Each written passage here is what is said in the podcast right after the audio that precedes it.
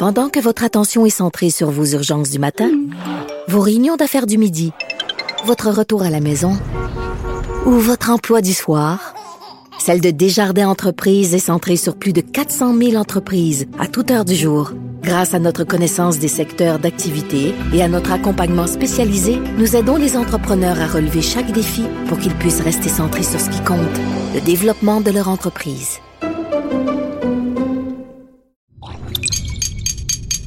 Cube Radio.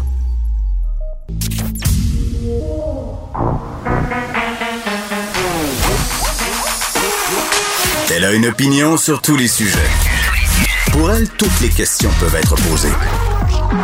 Geneviève Peterson. Cube Radio. Salut tout le monde, j'espère que vous allez bien. Bienvenue à l'émission. Et on règle tout de suite le nombre de cas parce que c'est encourageant aujourd'hui. 308 seulement. Euh, on est vraiment sur la bonne voie pour vrai, même si, bon, malheureusement, on a encore des décès, là, 4 décès de plus nombre d'hospitalisations qui est en baisse pour un total de 16 dans la province. Donc, ça continue d'aller bien et les gens sont un peu fâchés, même si ça va bien. Puis j'ai envie de dire peut-être qu'on est dû pour de grandes vacances collectives, là. Mais euh, l'annonce d'hier concernant Montréal et Laval qui passeront en zone orange seulement une semaine plus tard que les autres régions ne passe pas pour plusieurs personnes parce que Bon, on a l'impression qu'on paie un peu depuis euh, très, très longtemps. On est en zone rouge depuis des mois. Alors que, bon, dans certaines autres régions, on a pu bénéficier euh, des largesses de la vie libre des restaurants qui ont rouvert à certains moments, les gyms aussi. Euh, puis, euh, moi, je, je, disais là, pendant ces moments-là, moi, J'étais assez contente de faire des sacrifices pour les régions du Québec parce que je trouvais que les régions s'étaient assez sacrifiées pour nous pendant la première vague, rappelez-vous on a eu quand même plus de cas qu'eux et, ils ont dû se soumettre aux mêmes mesures sanitaires et ça pendant de longues semaines. Mais j'avoue que là, cette décision d'attendre une semaine de plus, je comprends qu'on veut être prudent du côté de la santé publique, qu'on a des chiffres qui sont encourageants depuis peu. Mais il me semble quand même qu'on nous répète depuis cette troisième vague que Montréal échappe curieusement euh, à la catastrophe qui était tout d'abord anticipée, annoncée même par la santé publique. Donc, euh, prenons notre mal en patience, mais je comprends moi aussi, euh, je trouve que, bon, on aurait peut-être pu revenir en orange euh, au même moment que les autres. Je pense que c'est ce que partagent aussi comme opinion les propriétaires de gym, certains restaurateurs aussi. Puis petit aparté euh, sur les gyms, j'en reparlerai dans quelques instants avec Nicole Gibault, la santé publique qui associe le gym de Dan Marino à Québec là, à quasiment 700 cas de COVID, euh, méga fitness gym. Puis vraiment, on va se demander ça pourrait être quoi les conséquences légales pour ce proprio-là? d'Anne Marino qui, depuis une couple de jours, fait la tournée des Grands-Ducs dans les médias, mais pas tant parce que je pense qu'il donne des entrevues à ses propres conditions. Euh, mais ne semble pas faire preuve d'aucun repentir. Moi, je, parlais de ça avec Benoît Dutrisac ce matin. Je disais, tu sais, quand il se passe des choses comme ça, peut-être que sur le coup, tu as des positions qui sont X. Euh, Monsieur Marino a cru, euh, Maxime Bernier adhérait peut-être à certaines théories qui minimisaient, si on veut, les impacts, puis même l'existence même de la COVID-19 voyant tout ce qui s'est passé, voyant les conséquences euh, de la maladie dans son gym, il y a eu possiblement des décès qui sont liés à l'éclosion du méga fitness gym. Je me disais, il va peut-être avoir réfléchi, il va peut-être être repentant, il va peut-être dire, ben je m'excuse, je me suis trompé, mes excuses aux familles des gens qui ont été atteints par cette maladie-là. Ben pas du tout. Il est pas du tout là et au contraire, euh, même s'il avoue qu'il a peut-être fait preuve de laxisme à certains moments dans l'application des mesures sanitaires, mais ça un peu sur le dos de ses clients. Et moi, ça, me jette à terre, ça me renverse voir une personne qui se dédouane en disant bah c'est la faute. Et là je paraphrase de euh, cinq six têtes brûlées là qui voulaient rien savoir puis maintenant ces gens-là sont dehors euh, c'est fini lève tes trolls. Je, trouve que on peut pas se laver les mains comme ça. Et moi je, souhaiterais vraiment euh, que cette personne-là soit mise à l'amende. Est-ce qu'on peut aller jusqu'à l'accuser de négligence criminelle? Je le sais pas. Je vais poser la question euh, à Nicole Gibault L'autre affaire qui me jette à terre aujourd'hui, c'est les journées de grève. les enfants, euh, bon, de la région de Montréal, puis un peu partout, euh, sont en grève. C'est la grève du personnel de soutien. C'est deux jours. Lundi, euh, il y avait la journée fériée. La semaine passée, il y a une pédago, une journée de grève encore. à un moment donné, ça commence à s'accumuler les absences. Puis là, comme mère, là, je suis même plus au système D, là, je suis au système Z. je sais plus quoi faire pour m'organiser. Moi, je travaille pas chez nous. J'ai des enfants quand même en bas âge. Mon fils est en maternelle, il y a six ans. Je peux pas m'en venir ici puis dire regarde-toi tout seul, voici des pizzas pochettes. Là. C'est pas ça qui se passe du tout. Puis bien que je sois super solidaire avec la question du personnel de soutien, là, je pense que ce sont des grands oubliés en général dans le système de l'éducation, mais pendant la pandémie, on a beaucoup parlé des profs. On a très peu parlé des gens qui travaillent au service de garde, des gens qui, sur la maintenance dans les écoles, euh, les assistantes à la direction, les assistants, les orthopédagogues, tout, le monde qui fait que l'école se tient, on, les met de côté. Donc, je, de tout cœur avec eux dans leurs revendications, mais je ne trouve pas que faire la grève en ce moment, c'est la chose à faire. Il n'y a pas grand monde dans la population qui est d'accord avec ces mesures de pression-là. En ce moment, elles paraissent mal, puis c'est dommage parce que leurs revendications sont légitimes. Puis en même temps, vous le savez, parlais avec Martin Geoffroy vendredi passé, puis je le questionnais sur la grève notamment des cégeps, puis il me disait Ouais, mais Jen, qu'est-ce que tu veux qu'on fasse? peu importe ce qu'on dit, rien qui se passe, puis dès qu'on fait la grève, le gouvernement bouge. Donc, on va souhaiter qu'il bouge vite parce que moi, je suis un peu tannée de me trouver des gardiens. Il n'y en a pas beaucoup par les temps qui courent. bon. Euh, on se parle un petit peu de vaccination. Est-ce que un employeur peut forcer ses employés à se faire vacciner? C'est une question qui fait débat quand même depuis que la vaccination est accessible. On le sait, dans le milieu de la santé, ça pose des problèmes très particuliers. Ces travailleurs qui sont réticents au vaccin, qui désirent attendre, mais c'est pas le cas seulement dans le domaine de la santé. On est avec Éric Lallier, qui est avocat spécialisé en droit du travail chez Norton Rose Fulbright. Monsieur Lallier, bonjour. Bon, on va se poser la question très directement, là, euh, parce que, bon, vous êtes avocat. Sur le plan légal, est-ce que c'est possible pour un employeur d'obliger ses employés à se faire vacciner? La réponse simple et courte, ce serait non. Euh, mais je pense qu'il faut aller un petit peu plus loin que cette simple et courte réponse-là. Tu es intéressé ben, par la, le dévelovrement de la, réponse. Oui, c'est ça. Ben, parce qu'il y a des nuances. C'est-à-dire que forcer au sens littéral quelqu'un à se faire vacciner, euh, vraisemblablement, non, un employeur ne pourrait pas le faire. Par contre, est-ce qu'il pourrait encadrer les règles dans son milieu de travail pour limiter l'accès à des gens qui sont seulement vaccinés dans certaines circonstances? Là, je pense que oui. Mais évidemment, ça va demeurer des cas qui sont exceptionnels. Il faudra être capable de, faire un rattachement très clair entre les enjeux de santé et de sécurité et la nécessité d'encadrer la présence des gens uniquement à, ceux et celles qui sont vaccinés. Donc, c'est là où ça devient peut-être un peu plus gris. Hein. On aimerait que ce soit plus clair, mais, mais c'est peut-être dans ce contexte-là et dans ce cadre-là bien précis que ce serait possible certaines entreprises, M. Lallier, qui aiment beaucoup ça, jouer dans les zones de gris, justement. Puis c'est assez facile pour un employeur de mettre des bâtons dans les roues, par exemple, à des employés qui voudraient pas se faire vacciner, de les affecter à des tâches tellement plates, puis de les amener à un moment donné à s'en aller d'eux-mêmes. Euh, jusqu'où, mettons, une entreprise peut aller à partir du moment où la vaccination est disponible pour encadrer, comme vous l'avez si bien dit, les tâches des employés qui sont récalcitrants oui, ben, en fait, le cas d'espèce que vous décrivez, j'aime croire qu'il fera partie de l'exception. Les gens vont, vont plutôt avancer dans, dans cette dans ce chemin-là de, bonne foi.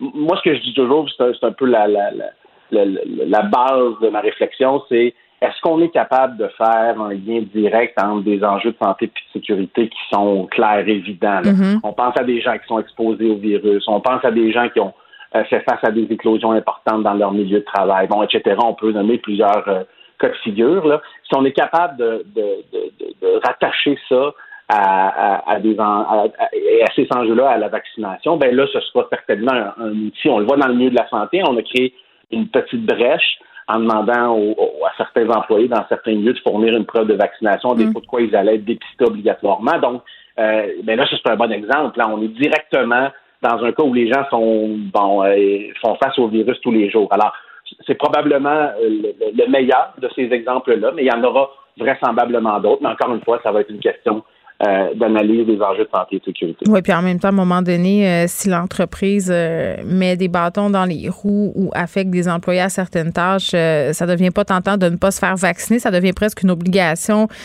déguisée. Mais, mais ceci dit, moi, moi je suis pro-vaccin et j'ai l'intime conviction que les gens devraient se faire vacciner.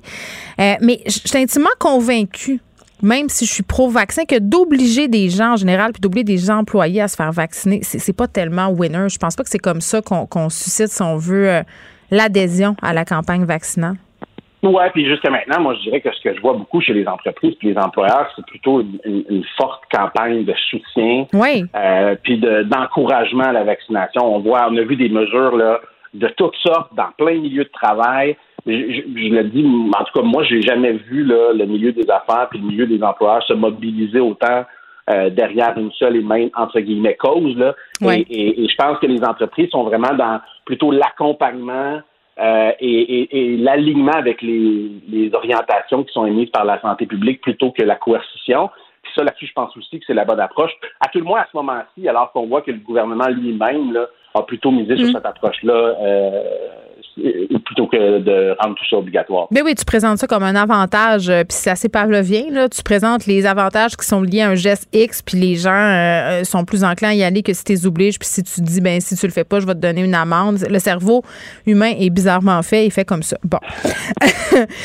moi, il y, a une affaire qui me chicotait, je me dis, OK, tu admettons, on, respecte la volonté de chacun parce que c'est comme ça, hein, la vie au Canada, et, on, remercie, euh, je sais pas qui de vivre ici, mais on, est chanceux, on est en démocratie, puis on n'est pas dans un, gouvernement totalitaire. Il y a des gens qui vont décider de ne pas se faire vacciner. Moi, comme, comme employé dans une entreprise, ça me tente pas de côtoyer des employés qui sont pas vaccinés puis de m'exposer à ça. Euh, ça aussi, ça va poser des problèmes.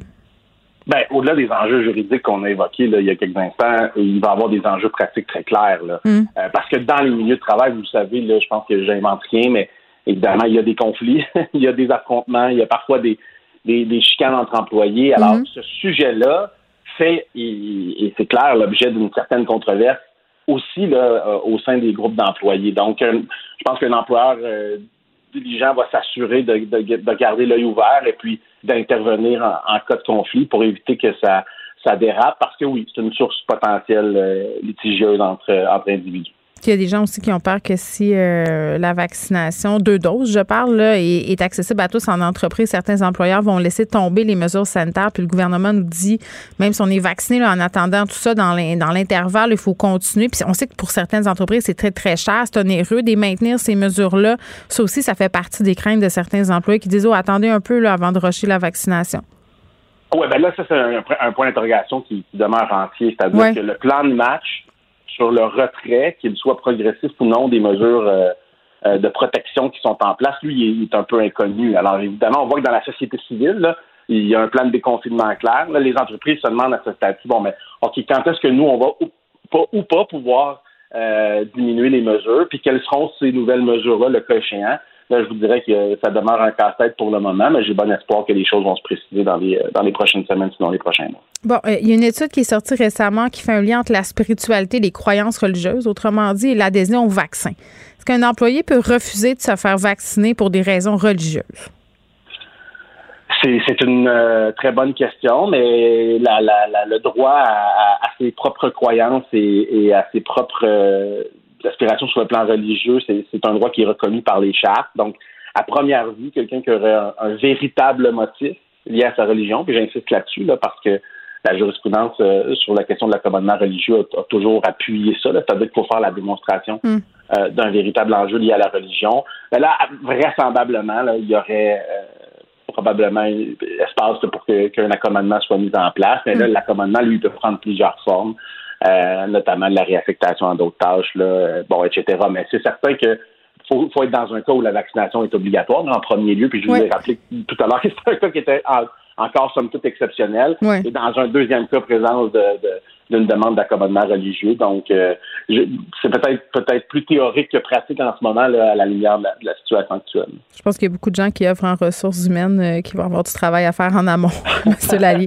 Éric Lally, merci, qui est avocat spécialisé en droit du travail. On se parlait euh, d'une question qui refait régulièrement surface dans l'actualité depuis qu'on a commencé à vacciner les gens. Est-ce qu'un employeur pourrait, par exemple, forcer ses employés à se faire vacciner? Évidemment, on imagine que c'est une minorité de gens qui ne voudront pas être vaccinés, mais je pense que ce qu'on comprend, c'est que l'entreprise aurait avantage à présenter ça comme une possibilité, hein, un avantage au lieu d'obliger euh, ses employés parce que ça pourrait devenir très, très compliqué de le faire. Pour elle, une question sans réponse n'est pas une réponse. Geneviève Peterson. Cube Radio. Et on est avec Nicole Gibault. Salut, Nicole. Oui, bonjour Geneviève. Bon, on revient sur le cas du méga fitness gym qui serait à l'origine de près de 700 cas, euh, selon un document d'analyse des autorités gouvernementales. Euh, bon, c'est un truc qui est sorti, euh, je crois, à La Forêt chez TVA. c'est quand même intense, le 700 cas, possiblement 10 morts aussi suite à cette éclosion-là. puis je disais tantôt en début d'émission que j'étais assez surprise de voir le propriétaire de ce gym-là persister et signer, hein, un peu se déresponsabiliser face à tout ça. Puis moi, je me demande euh, à quelle poursuite il pourrait s'exposer, à quelles conséquences, parce que quand même, ça a eu des répercussions euh, qui sont maintenant, entre guillemets, prouvées. Euh, ça a eu des conséquences non seulement sur la santé des gens, Nicole, mais aussi sur l'image qu'on a de l'industrie des gyms au Québec. Là. Ben, là, il y a beaucoup plus de pistes pour faire des analyses au niveau juridique. Oui avec avec les constatations et, ces analyses-là. Là. Parce qu'effectivement, l'éclosion au méga fitness, au début, je m'en souviens quand on se parlait, on disait, bon, ben, OK, il y a tant, 100 quelques cas, après ça, 200, après ça, est-ce qu'on peut déposer des accusations criminelles? Mm-hmm. Mais on faisait toujours le lien au civil civil, nettement, on n'est pas dans le même contexte, c'est-à-dire que la preuve est très, beaucoup plus, je dirais même facile. C'est pas que c'est une question de facilité, là, mais c'est juste pour comprendre, c'est pas une preuve hors de tout doute raisonnable. C'est une, une il faut prouver la faute, le dommage et le lien de causalité en civil, puis par prépondérance de preuve. Qu'est-ce qui est plus qu'est-ce qui serait plus possible d'être arrivé à 50 plus 1% Alors, c'est ça la, le fardeau de preuve en civil. C'est moins difficile que hors de tout doute raisonnable. Mais on n'avait pas ces données-là. Là, je pense que ça, c'est le cas de dire, ça change la donne. Là. Si on est capable, par expert, puis je pense que c'est exactement ce qu'on voit, là, mm-hmm. euh, on voit que ces éclosions-là sont en lien direct avec des gens extrêmement malades qui tombent dans le contexte de de, de, de lésions euh, corporelles physiques, si on peut me permettre, parce que on peut parler de négligence criminelle au niveau criminel. Mais on était toujours sur les sur nos gardes quand on parlait de ça, parce que c'était pas évident à faire la preuve et surtout le lien. Même si c'est au, criminel, il faut quand même faire le lien que si la personne est décédée ou est gravement malade, c'est clairement à cause du gym, pas d'autre chose, pas une source qui aurait qu'elle aurait pu euh, avoir d'une autre personne qui est allée à un autre endroit, mais il faut vraiment que ce soit lié à ceci. Un. Et deux, c'est que je veux dire, c'est à cause de ça le décès ou c'est à cause de ça la maladie. Il n'y a pas d'autres facteurs euh, de son, tu sais, qui peut entourer le tout.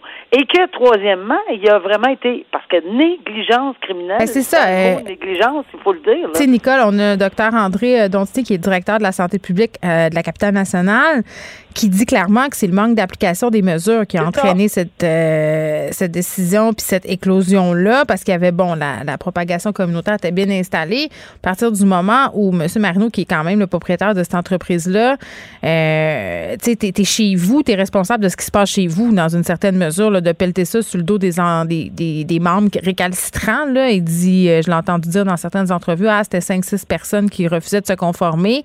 Euh, en tout cas, je ne sais pas, là, mais ben, il est quand même responsable de ce qui se passait dans son commerce. Ben absolument. Je veux dire, c'est, et c'est d'ailleurs, euh, c'était l'ultime euh, façon pour le gouvernement d'agir avec sa loi sur la santé publique parce que c'était dans les pouvoirs fermés des commerces, fermés des établissements, euh, etc. Ils sont allés loin là, puis ils ont, regarde, c'est fini, on met, on, on, ferme la place. Et, et, et, là, ben, le lien, comme on parlait tantôt, avec ce spécialiste, ce médecin, ben, je pense qu'il devient assez évident. Ça sera vraiment à la couronne de décider est-ce qu'ils vont vouloir déposer des accusations dans ce sens-là, parce qu'il y a quand même un décès et il y a quand même plusieurs personnes malades. Alors, c'est, c'est géant là, comme décision, c'est énorme. Euh, il faut qu'il l'analyse, s'il décide de l'analyser, là, euh, évidemment, dans, dans ce contexte-là, euh, j'imagine qu'il y a sûrement mm. des gens qui ont porté plainte, euh, des membres des familles ou des, des X nombre de personnes, qu'on est rendu presque à 700 par, parce que c'est là qu'on voit combien c'est incroyable. fasse pas son meilleur culpa aussi, Nicole, si jamais ça se ramasse en cours de justice. On se parle souvent des remords ensemble, ah, des, des accusés qui, qui réalisent des affaires, qui disent ben j'ai erré. Là, on semble pas du tout être là-dedans. Non, mais c'est ça. Mais on va voir s'ils vont y aller, si la couronne va décider. Puis, mais n'importe quelle de ces personnes-là qui est en mesure de faire la preuve au civil va peut-être aussi vouloir le faire. Et peut-être pas nécessairement les gens qui ont qui, sont allés au gym, mais les gens qui ont été infectés par des oui, gens qui tu fais ton épicerie à côté du gars qui est allé au gym, puis là, je sais pas, moi, tu as une ouverture dans ton masque, l'autre ketchup, puis ça vient de finir, c'est un super propagateur. Tu n'as rien demandé, là. T'es pas allé au gym, tu as suivi les consignes. Maintenant, faut jamais oublier qu'il faut prouver la faute. Fait que le lien, c'est. Si on parle par personne interposée, il y a quelqu'un qui va sûrement se lever. Première affaire, mais c'est pas c'est pas de ma faute, je savais même pas que mon conjoint était allé au gym. Tu sais, je donne l'exemple. Le conjoint va au gym, là, puis il ramène ça à la maison, puis la, la dame ramène ça ailleurs, ou lui, puis tu sais, il, il, va y avoir des des choses qui seront pas, on, ne sera pas capable de faire le lien. Mais il y a quand même des ouvertures. Au niveau euh, euh, juridique, là, il va en avoir partout. Il s'agit des étudier profondément, puis d'en arriver à une conclusion logique, pas faire dépenser des sous à personne, pensant que, hop, j'ai été, j'ai une poursuite directe suite. Oui, c'est ça. Et puis si ça s'en va euh, aux criminels, les procureurs vont avoir une petite job à faire, justement. OK, oui. Euh, on se reparle de Michel Brûlé. Euh, la dernière. Oui, bon, cet éditeur déchu qui était au Brésil hein, la dernière fois qu'on s'en était parlé pendant la durée de ses procédures. Puis on s'était un peu toutes les deux Étonné du fait qu'il ait gardé son passeport et qu'il ait pu quitter le pays, étant donné qu'il était accusé d'agression sexuelle puis qu'il avait l'habitude de voyager. Hein, Michel Brûlé, quand même, là, il faut tenir compte de ses habitudes dans cette histoire-là. Exactement. Euh, là, euh, reconnu coupable d'agression sexuelle, il est encore au Brésil devait être présent en salle de cours de façon virtuelle pour les représentations sur la peine. Tu nous expliqueras c'est quoi ça au juste. T'es supposé être là en visioconférence. Son avocat a dit qu'il y avait des problèmes techniques. Là, à un moment donné, Nicole, comment ça se peut euh, qu'il soit encore là, qu'on l'ait pas extradé? Je veux dire, lui, il essaie visiblement, et là, c'est moi qui le dis, ça a l'air de quelqu'un qui essaie de fuir un peu euh, son destin. Euh, Geneviève, toujours même pas, là. C'est pas juste toi qui le, le je fais attention, je fais attention. le procureur de la couronne aussi. oui, c'est ça. On a soulevé cette hypothèse-là, puis elle est, euh, c'est, c'est très, très, très normal. J'aurais j'aurais très beaucoup soulevé ce. Mais, mm. mais on part du début. Tu as raison de partir du début. Au mois de janvier, il avait comparé. Ben, on n'a pas compris pourquoi après le verdict. Et ça, ben, il n'y a pas d'explication. Puis il n'a pas. Il est parti. Pourquoi on lui a pas donné des conditions? Enlever son passeport mm. carrément. Puis je vais ajouter qu'il pouvait pas. On est dans. À moins que je me trompe, corrige-moi.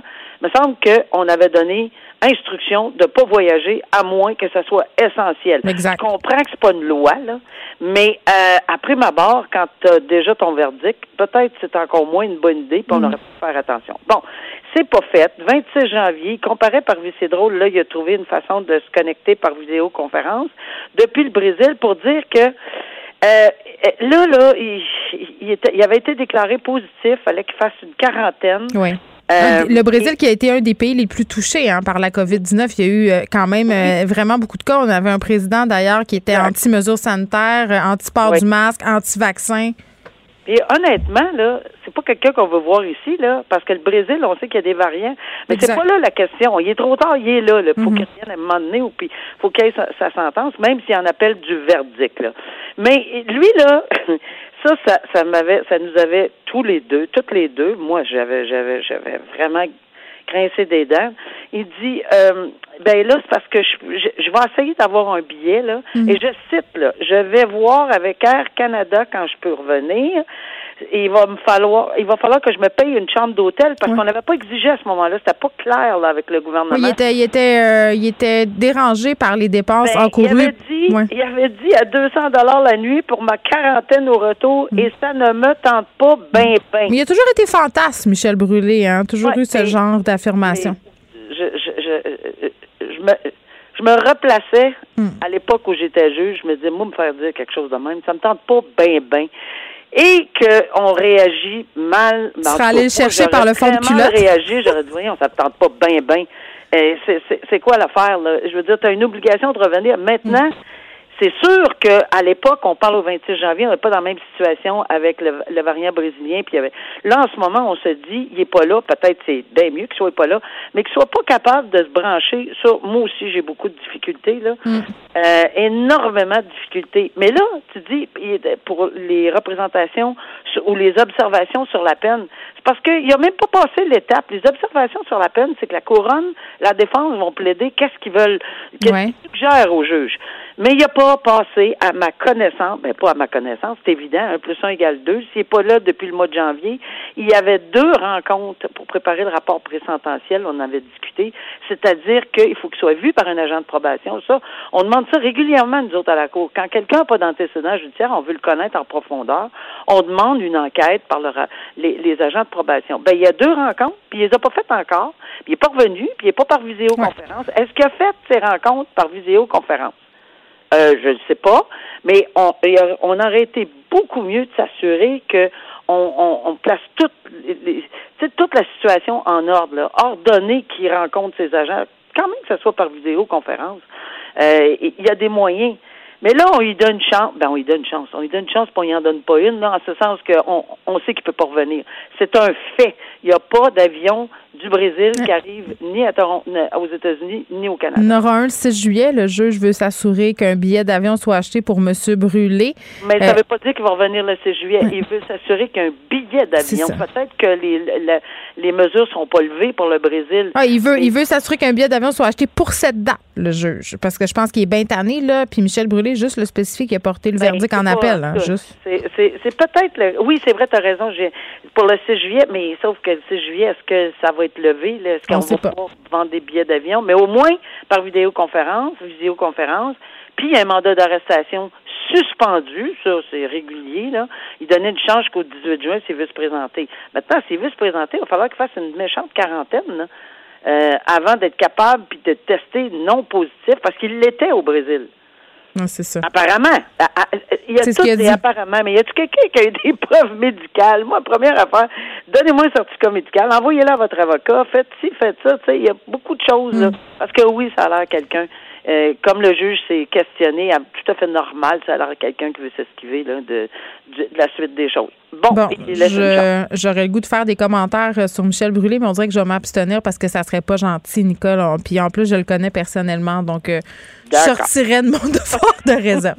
je, suis d'accord. on se parle d'un cas qui, qui m'a vraiment... Ben, je, je vais le dire, ça me fait mal au cœur. Nicolas Lafont, euh, qui est un journaliste accusé de possession de pornographie juvénile. Cet homme-là qui pourrait échapper à son procès. Puis, tu sais, juste dire, là, il y avait quand même pas mal de stock sur son ordinateur. Là. On parle de 2000 fichiers images, euh, quelque chose comme 800 fichiers vidéo où on avait, euh, bon, en majorité des enfants prépubères, plus de garçons que des filles. Là, je rentrais pas trop dans les détails. Là, il pourrait s'en tirer. Euh, parce qu'il évoque la loi de la protection des sources journalistiques.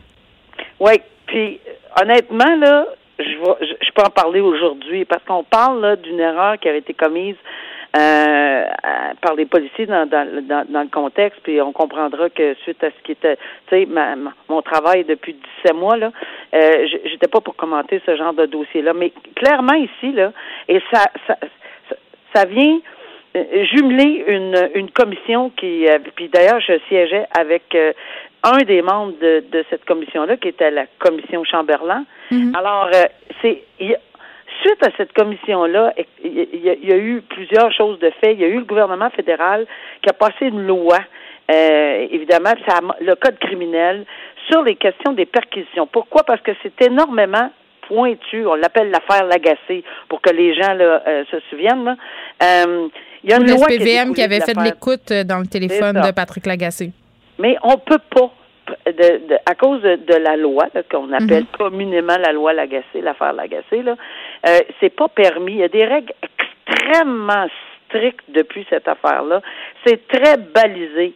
Et ça, là, c'est pour ça que je parle du fait que j'aurais peut-être pas pu en parler parce que c'est important, et on a, on a une recommandation à cet effet-là, que les policiers à travers le Québec soient tous à la même longueur d'onde sur ce qu'ils peuvent, peuvent pas faire dans les cas quand il y a des décisions judiciaires de la Cour suprême, de la Cour d'appel. C'est important que tout le monde soit sur, sur, le même pied, qu'on comprenne tout, qu'on le sache tout, qu'il y ait des communiqués. Je sais que ça, ça existe dans les dans les euh, corps de police, etc. Mais il faut vraiment avoir une ligne directrice pour que tout le monde. On peut pas dire, ben je ne savais pas que cette loi-là existait, ou bien donc je n'étais pas sûr de son application. Puis je pense que c'est même pas la bonne personne. On a demandé un mandat de perquisition alors que c'était pas au bon juge. le juge n'était pas habité à le faire en vertu de cette loi-là. Donc Nicole, Nicolas Lafont qui risque de s'en tirer, qui faisait face à six chefs d'accusation à cause d'un vice de procédure finalement. Tu sais. Tout à fait. Non, mais c'est tout à fait. Mais c'est quelque chose qui était à la base assez simple. Il fallait, hmm. il faut quand même euh, s'assurer qu'on comprend quand on demande un, mandat de perquisition, surtout, surtout quand on touche un jeu des des, euh, des journalistes, des travailleurs de l'information. Oui, d'informations journalistiques. Je veux dire, c'est tellement récent l'affaire Lagacé. C'est tellement récent cette loi-là. C'est la, la seule chose qu'il fallait faire, c'est de s'assurer d'avoir tout, tout regarder les balises là-dedans. Mais malheureusement. On va passer à côté. Puis cet homme-là va peut-être s'en tirer. Euh, on va continuer à suivre ça, évidemment, là, parce que ça fait beaucoup jaser. Puis de, de savoir euh, qu'on puisse invoquer euh, ce vice-là pour s'en tirer sur des accusations. ben oui, c'est ça les, les, les délais pour des meurtriers. Si ah, jaser, là, Alors oui, ici, c'est peut-être un cas où c'est exactement ce qui va être qui, qui, va arriver, à moins de évidemment d'aller en appel plus haut, plus haut, plus haut. On verra. On verra. Merci, Nicole. À demain. À demain. Au revoir. Pendant que votre attention est centrée sur vos urgences du matin, vos réunions d'affaires du midi, votre retour à la maison ou votre emploi du soir, celle de Desjardins Entreprises est centrée sur plus de 400 000 entreprises à toute heure du jour. Grâce à notre connaissance des secteurs d'activité et à notre accompagnement spécialisé, nous aidons les entrepreneurs à relever chaque défi pour qu'ils puissent rester centrés sur ce qui compte, le développement de leur entreprise. Joignez-vous à la discussion. Appelez ou textez le 187 Cube Radio 1877 827 2346. Hello. Est-ce que c'est révélateur intéressant? Une nouvelle étude britannique qui se penche sur l'exposition des jeunes à du contenu porno jugé violent, euh, voire même illégal, sans nécessairement que ces jeunes-là aient cherché ce type de contenu sur les sites porno. On en parle avec Christian Joyal, qui est prof de psychologie à l'Université du Québec à Trois-Rivières, qui est chercheur aussi au Centre international de criminologie comparée. Monsieur Joyal, bonjour. Bonjour, Mme Peterson. Bon, juste pour qu'on puisse euh, se situer là, sur cette étude-là, des chercheurs qui ont analysé des titres de quelques 132 000 vidéos porno offerts sur des sites gratuits, là, visités euh, euh, vraiment des milliards de fois à l'échelle planétaire. Là, on pense à Pornhub, X-Videos et tout ça. des classiques, comme on dit. Bon, puis on, on, a pu constater là, quand même qu'à chaque heure, pendant six mois, à l'aide du programme informatique là, qui a capturé les titres affichés, que il y avait 16 000 contenus étiquetés euh, comme étant problématiques, c'est-à-dire on suggérait des choses comme de l'inceste, des agressions physiques, euh, de l'abus sexuel, euh, de l'exploitation sexuelle. On, évoquait aussi de la coercition. On, a pu voir ça. Point. J'ai envie de vous demander, premièrement, Monsieur Joël, si cette étude-là, à votre sens, elle a été bien faite? Euh, non, justement, c'est une étude qui a fait beaucoup de bruit dans les médias ben, euh, pour des raisons évidentes. Porno et euh, jeune. et, surtout violence. Là, le, problème, il y en a plusieurs, là, mais le premier problème, c'est la définition de violence. comme on, dans la définition de violence, quand on lit l'article, ils ont mis des trucs qui sont plus euh, des intérêts euh, qu'on considère euh, un peu paraphiliques, par exemple le voyeurisme. Fait que eux, ce qu'ils ce qui considéraient violent, c'est des choses illégales. Là où il y a une victime, comme du voyeurisme, même si la victime ne le sait pas, c'est quand même une victime. Mais c'est pas, eux autres, ils considéraient ça violent.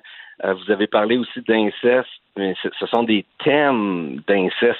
On parle pas d'inceste pour vrai. Hmm. Alors, euh, il y avait beaucoup, beaucoup de, de, trucs, euh, encore une fois, fétichistes, euh, des choses aussi qui étaient plus de domination, soumission, comme être attaché au lit, ça, c'était de la violence. Oui, ben, c'est intéressant de dire ça, M. Joël, parce que euh, il y a une différence entre des fantasmes et la réalité. Il y a beaucoup de gens qui s'intéressent à des trucs, bon, un peu tabous, là, si on veut, là, des kings, comme on dit. Là. Ils ont des fétiches de mhm. certaines affaires. Il y a des fantasmes de viol, des fantasmes d'enlèvement. Puis quand on fait des mhm. études, c'est pas seulement les hommes qui fantasment là-dessus. Là, ça peut être aussi euh, les femmes. C'est pas parce qu'on aime regarder ces images-là qu'on veut nécessairement passer à l'acte. Là. Non, mais il y a deux choses. Il y a le fantasme, là, là où on regarde rien, c'est dans notre tête. Puis, et, étonnamment, les hommes et les femmes de la population générale ont beaucoup de fantasmes par rapport à la coercition, donc le viol euh, ou la prise de force, mais ça reste dans le domaine du fantasme. Le fait de regarder de la pornographie, c'est une petite couche au-dessus, puis juste du fantasme. Là, ça, ça peut être excitant de regarder, mais il y a toute une marge entre regarder la pornographie puis le faire dans la vraie vie qui, qui, est franchie par presque personne, mais quand même une minorité de gens qui ont des prédispositions. Puis je ferai le parallèle avec euh, regarder les true crime series sur Netflix. C'est intéressant, euh, ça. oui. Oui, parce qu'il y en a plein. C'est la grosse mode. Même au Québec, on n'arrête pas d'avoir des true crimes. Puis c'est pas parce que tu regardes un tueur en série que toi, tu deviens tueur en série. Sauf pour une minorité, par chance, une minorité de gens, où là, c'est glorifié. Puis eux, ils sont ils sont assoiffés de, de, de, de, passer dans les médias, puis ils passent à l'acte, mais c'est pas nécessairement à cause de ça. Mm. Il y a plein d'autres facteurs c'est ça, là. Ben, c'est, pas une cause à effet. Ben, puis je suis contente qu'on parle de ça parce qu'il me semble que ça fait des années qu'on se penche sur les impacts des images violentes qu'on consomme dans la vie euh, fictive, là, c'est-à-dire euh, par la porno, mais ça, pourrait être aussi via, je sais pas, moi, vous venez de le dire, du contenu télé, même des jeux vidéo. Puis on, mm-hmm. se dit tout le temps, puis tu sais, quand on, est parent, c'est bien tentant de le faire. Là, on a peur, on se dit, ah, si mon enfant euh, voit ces contenus-là problématiques, qu'est-ce que ça pourrait avoir comme impact dans ses comportements dans la vie réelle? Tu sais, est-ce que qu'est-ce que la science nous dit sur les réels impacts des images qu'on voit? Ben, elle nous dit que la majorité des gens font la part des choses. Moi, je me souviens quand j'étais euh, enfant, euh, il y, avait un enfant qui s'était lancé par la fenêtre parce qu'il y avait. Ah, le Superman, oui. Ben oui. Oui, c'est ça. Bon, ben, il y a quand même 99,9 des enfants qui se lançaient pas par la fenêtre. Fait qu'on peut pas arrêter de montrer Superman pour ça. Ceci dit, Là, maintenant, pour en revenir un peu aux ados, il y a des ados, évidemment, tous les ados sont plus fragiles que les adultes pour plein de raisons, puis pour dans plein de sphères. C'est normal, tu es un adolescent. Euh, ceci dit, la grande majorité, pour répondre à votre question, il y a des études qui sont faites depuis 10 ans là, au, niveau longitudinal, c'est qu'ils regardent la pornographie regardée quand tu as 14-15 ans, puis après, 10 ans plus tard, ils vont regarder ce que tu fais sexuellement dans la vie.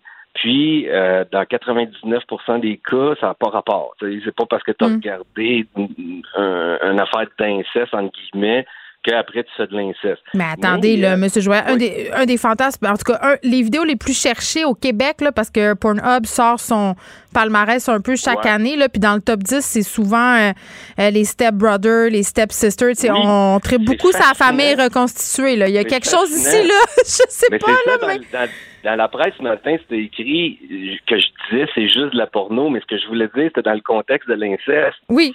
Donc, c'est pas de l'inceste, évidemment. C'est pas un vrai père avec sa fille, là.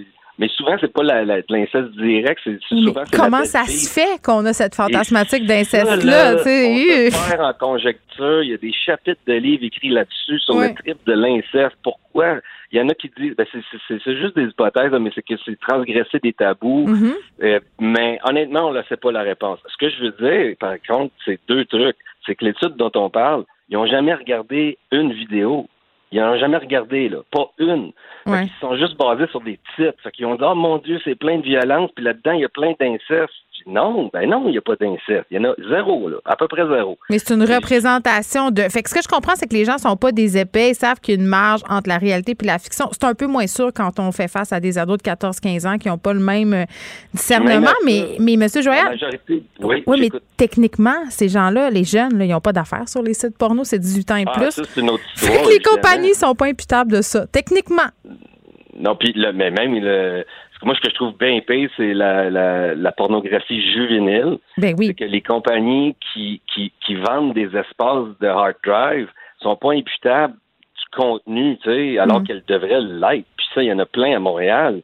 Fait que là, c'est un autre problème, c'est un autre débat, mais qu'un enfant de moins de 18 ans ait accès à Internet, à pornographie, mettons Pornhub, ça, c'est un problème. Mais ils font tous, on le sait, là, on n'est pas niaiseux. Ben, ben là, c'est ça. Fait que dans l'étude, ce qu'il disait, c'est qu'il y a des, il y a des pop-up de vidéos euh, violentes. Puis comme je le disais, encore faut-il définir la violence. Les autres, ils ont défini ça large au bout. Euh, parce qu'il y avait des intentions, ces chercheurs-là, de, de, d'être contre la pornographie. C'est ça que j'aime pas aussi. C'est pas des hypothèses scientifiques. C'est comme, on a un agenda. C'est des abolitionnistes. Ben non, c'est plus comme. Ah ben, ils l'ont dit dans la presse ce matin. La fille, elle dit, euh, la première auteure, elle dit Moi, je suis une féministe active euh, ou activiste, puis j'ai rien contre, là, c'est parfait. Mais de là à en faire un, cheval de bataille basé sur des pseudo-données scientifiques, mm. qui était là le problème. Puis l'autre chose, c'est que c'est les ados, pour répondre à votre question, là, c'est pas parce qu'ils regardent euh, un, vidéo qui est, qui est titré, tu sais, euh, Step Daddy euh, with, with Sister ou mm. Step Sister, que lui, cet ado-là, plus tard, il va essayer de faire des attouchements à, sa sœur. Non, mais, mais il peut avoir une certaine normalisation et c'est peut-être ça qui est, qui est inquiétant à certains niveaux. Christian Joyal, merci, qui est prof de psycho à l'Université du Québec à Trois-Rivières, chercheur aussi au Centre international de criminologie comparée. Puis, puis juste revenir un peu sur ce qui s'est dit là. Euh, tu sais, moi non plus, comme mère, j'ai pas vraiment envie que ma fille, parce qu'on va pas se voiler la face, là. Bon nombre d'ados font leur éducation sexuelle sur Internet, consultent des sites porno, c'est super accessible, puis même si tu installes des contrôles parentaux euh, sur les objets électroniques à la maison, ils trouvent toujours une façon d'y aller quand même. Puis la meilleure solution, c'est encore de parler, parce que, pour vrai, moi, ce qui m'inquiète, outre le fait, bon, qu'on ait une présence de titres qui sont, euh, bon, assez problématiques, qui font la promotion de vidéos qui ne sont pas nécessairement des répercussions sur la fantasmatique puis la façon dont les ados vont s'imaginer dans leur vie sexuelle. C'est-à-dire, à un moment donné, tu as les fantasmes qu'on t'impose. Notre imaginaire sexuel est fondamentalement imprégné de ce qu'on a consommé en porno ce qui est inquiétant, même pour les adultes, là, on parlait de fantasmes d'inceste, de fantasmes de viol, de fantasmes d'enlèvement, c'est qu'on a des vidéos qui mettent en scène de la fiction, qui mettent en scène des actes criminels. C'est pas vrai, c'est fictionnalisé, mais ça reste quand même des représentations de scénarios de viol, d'enlèvement. Ça peut avoir quoi comme effet? Ça peut avoir quoi comme effet de banalisation sur ces actes-là? Puis après, comment ça peut se transposer dans le réel si, par exemple, je ne sais pas, moi, je dis n'importe quoi, un petit gars de 14, 15, 16 ans voit euh, des vidéos où sans cesse les filles sont molestées, où on, on a des, des, fellations qui sont faites avec du gag, puis de la fille qui pleure des yeux, puis qui quasiment vomit. À un moment donné, tu regardes ça, puis tu fais, bon, ben c'est normal, c'est comme ça que c'est la vie. Tu sais, à un moment donné, il faut parler avec nos enfants. Il y a une responsabilité comme parents d'expliquer que ces affaires-là, c'est pas fait dans le total consentement, euh, ça ne fonctionne pas du tout dans la vraie vie. Puis ce qui est intéressant à dire, parce qu'on a beaucoup pointé Pornhub du doigt ces derniers mois, puis c'est vrai qu'ils sont pas corrects toujours à plein de chapitres, euh, notamment d'avoir hébergé de la revenge porn, d'avoir hébergé du contenu pédopornographique. Mais en ce qui est trait à cette étude-là, Pornhub euh, propose moins de vidéos étiquetées de manière à suggérer des actes sexuels illégaux violents. Peut-être qu'ils ont juste mieux gérer leur affaire puis que leurs vidéos sont pas mieux, mais du moins pour les titres, quand ça pop dans le côté, euh, c'est un peu moins pire. Bon, évidemment, Pornhub, on pourra leur reprocher bien d'autres affaires, mais vraiment, là, à un moment donné, il faut arrêter de penser que les gens qui regardent du contenu euh, un peu, bon, euh, violent sur Internet par rapport à de la porno, quand c'est fait dans le consentement, je le précise tout le temps, que ça va mener vers des gestes absolument incroyables, puis la criminalité, là, le dit M. Joyal, c'est une infime minorité qui passe à l'acte, mais les enfants, parce que c'est quand même des enfants, 13, 14, t'es un enfant, là, tu consommes ça, pas que t'es dans le dick, c'est de même que ça se passe dans la chambre à coucher. Pendant que votre attention est centrée sur cette voix qui vous parle ici, ou encore là, tout près ici, très loin là-bas, ou même très, très loin, Celle de Desjardins Entreprises est centrée sur plus de 400 000 entreprises partout autour de vous. Depuis plus de 120 ans, nos équipes dédiées accompagnent les entrepreneurs d'ici à chaque étape pour qu'ils puissent rester centrés sur ce qui compte, la croissance de leur entreprise.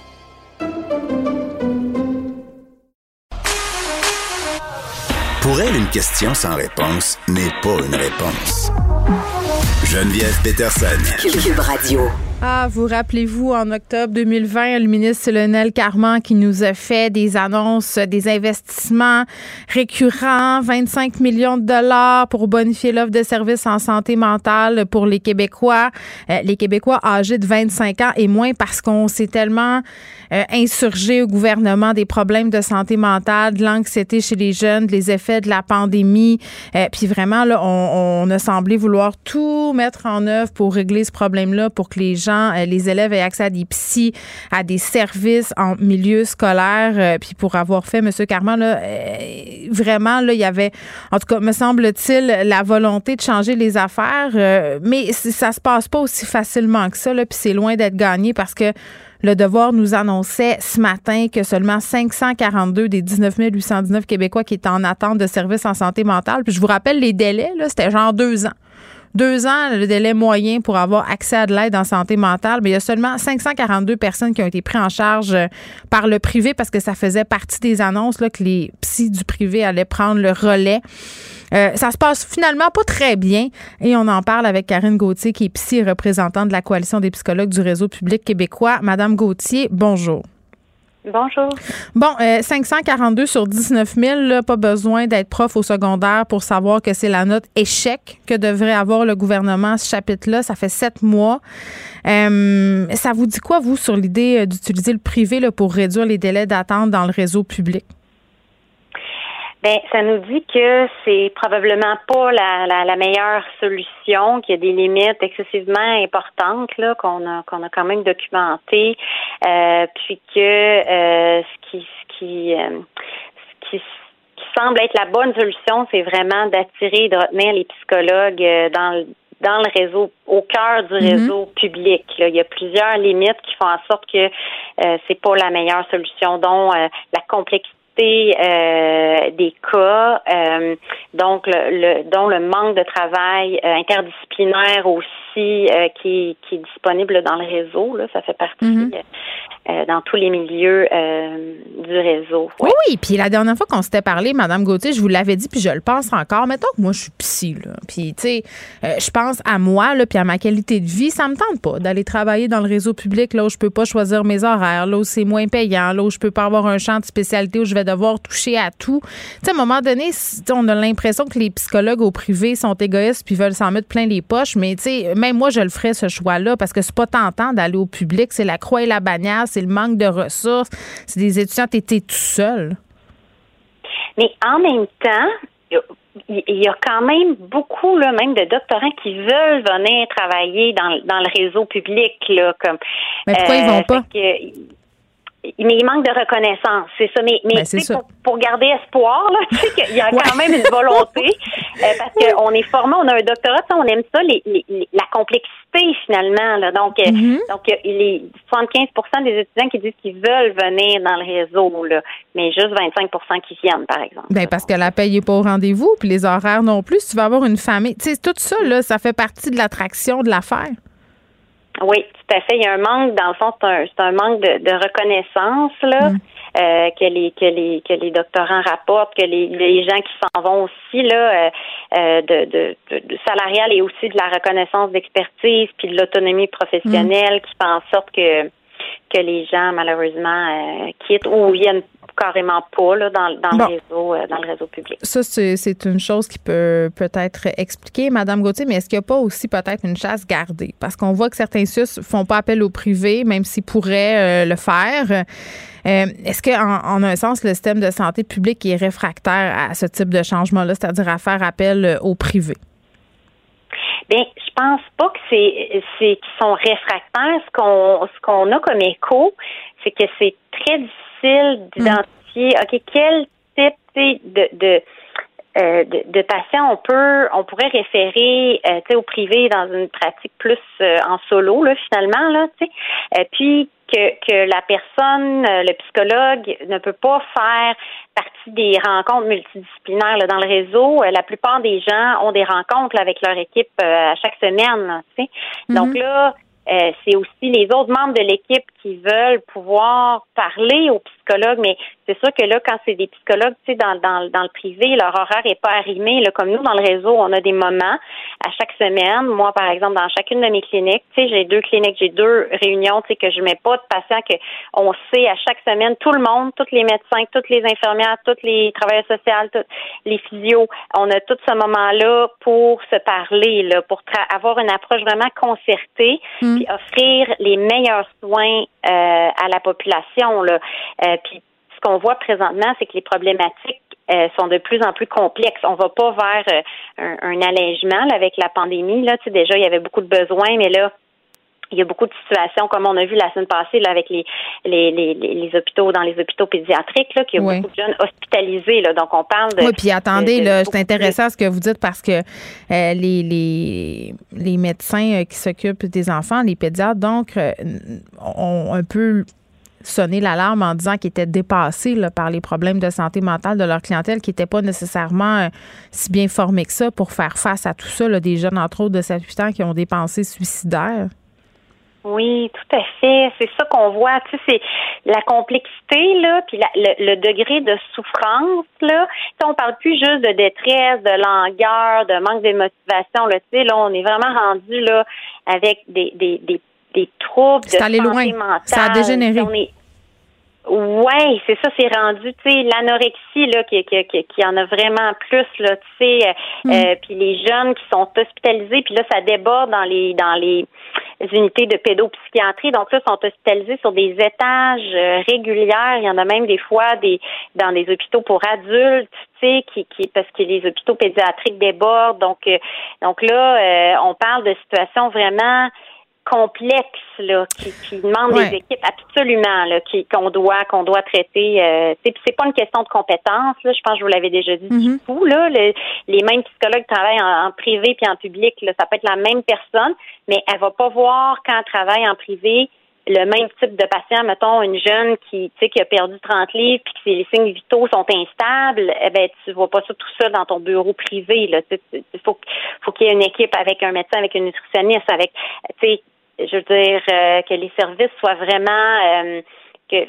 les meilleurs pour ces, ces, types de patients-là. Là. Donc, euh, donc, il faut quand même mettre des ressources dans, à ce niveau-là pour que. Mais pourquoi?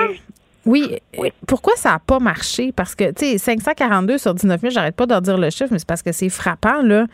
Euh, je veux dire, on a mis plein de millions, euh, puis j'ai l'impression que l'argent va aux bons endroits? Tu sais, qu'est-ce qu'il faudrait faire, dans le fond, pour que ça fonctionne? Parce que plus on attend, vous l'avez dit, là, plus on attend pour soigner des troubles de santé mentale, plus ça s'aggrave. Puis plus ça coûte cher au système. Oui, on, on, le dit, puis on le voit. C'est ça qui, qui, est vraiment triste, tu sais, dans le sens que là, les, les, les, même les urgences sont engorgées. Une des populations, c'est les personnes qui ont des problèmes de santé mentale. Mm. Les, les, les, hôpitaux aussi. Euh, donc, puis, tu sais, on hospitalise seulement quand ça va, tu sais, quand, quand ça va vraiment, vraiment pas bien. Tu sais, c'est comme le, le dernier recours, comme une personne qui se présente à l'urgence aussi. Euh, tu sais, c'est vraiment, mm. on s'entend que c'est, on est rendu vraiment au bout de nos ressources là. Donc, nous, ce qu'on, ce qu'on suggère, ce serait vraiment de de, de, de, faire un, programme pour ramener les psychologues dans le dans le réseau, euh, puis euh, euh, pour faire en sorte que justement les plus les plus vulnérables, les plus démunis, ont, ont accès à des services, aux services dont, dont ils ont droit. donc, on a fait des calculs là, pour vous dire là, pour voir en termes d'économie que ça pourrait faire au Québec, là, parce que certains voient ça comme une dépense, mais c'est vraiment une économie. Oui, c'est plus cher de ne pas s'en occuper. Oui, ça coûte excessivement cher parce que les gens vont voir leur médecin. Il y a des frais à ça. Les gens prennent plus de médication. Il y a des frais énormes. Congé maladie. En 2019, oui, congé de maladie. 2019, c'était 275 millions. Ah, donc ça, c'est pré-pandémie de médication psychotrope. Là. Fait qu'on parle de, c'est ça, les, les, visites médicales, les visites, les frais d'hospitalisation. Donc, nous, on a fait des calculs euh, avec engager 450 psychologues euh, dans le réseau de nouveau avec les augmentations de salaire là, pour euh, pour faire en sorte que les gens viennent là, de, de 30 mm-hmm. On arrivait à 155 millions, mais avec euh, juste calculer comment on sauverait en visite à l'urgence, hospitalisation puis les visites médicales. Puis on a été très là basé sur des recherches puis c'est vraiment très conservateur là, dans nos pourcentages que ça pourrait diminuer là, de, de visites à l'urgence puis tout ça. Puis on arrive quand même à 339 millions là. Donc là, le retour sur investissement serait comme 184 millions. Là. Puis là, on parle qu'on a vraiment plus de psychologues. Puis que 425, ça serait assez. Pardon? 425 psy de plus dans le réseau, ça serait assez pour arrêter l'hémorragie. Ça semble euh, peu. Ben, on parlait de 400, ouais, 450. 450 là, on disait que, tu sais, environ là, qui, qui, euh, qui sont manquants. Euh, euh, tu sais, c'est sûr que ça serait, ça l'aiderait grandement. Là. C'est parce que là, il en manque. Il y a déjà vraiment euh, dans le fond de pénurie là, qui est artificielle parce qu'il y en a vraiment beaucoup au Québec. Il y en a quatre fois plus que euh, quand, presque quatre fois plus qu'en Ontario. Puis c'est le ratio de psychologues par habitant le plus élevé euh, au Canada, là, tu sais, qu'on a au Québec. Là. Il y a vraiment beaucoup de psychologues au Québec, mais la majorité sont sont en cabinet privé. donc là, ça serait de les de, de, de les ramener puis de faire en sorte que les étudiants choisissent le réseau.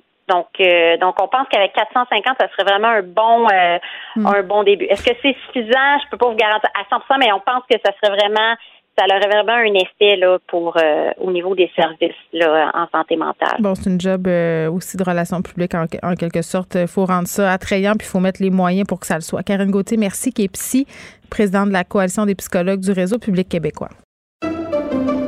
Pendant que votre attention est centrée sur cette voix qui vous parle ici ou encore là, tout près ici, très loin là-bas, ou même très, très loin. Celle de Desjardins Entreprises est centrée sur plus de 400 000 entreprises partout autour de vous.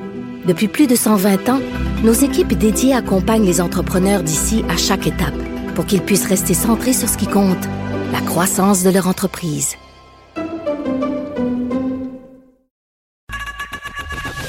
Geneviève Peterson. Une animatrice pas comme les autres. Cube Radio. Le, commentaire de Luc La Liberté. Une vision américaine pas comme les autres. Salut Luc. Oui, bonjour Geneviève. Je profite de ta présence euh, pour souligner le fait que j'ai oublié de dire que c'était la fête de François Legault aujourd'hui. Euh, non, mais attends, c'est parce qu'il y a une vidéo euh, qui circule où on a demandé à des gens de lui souhaiter bonne fête. C'est un peu malaisant. C'est pas, pas super réussi comme vidéo. C'était, c'était le petit deux secondes bitch de l'émission. OK? C'est pas super. Mais, mais quand même, bonne fête, Monsieur Legault, qui va profiter du déconfinement. Il va peut-être pouvoir faire un petit party hein, en fin de semaine? Sait-on jamais? Peut-être? À 8, ça s'en vient, là? Il est mieux de respecter les règles sanitaires parce qu'on le guette.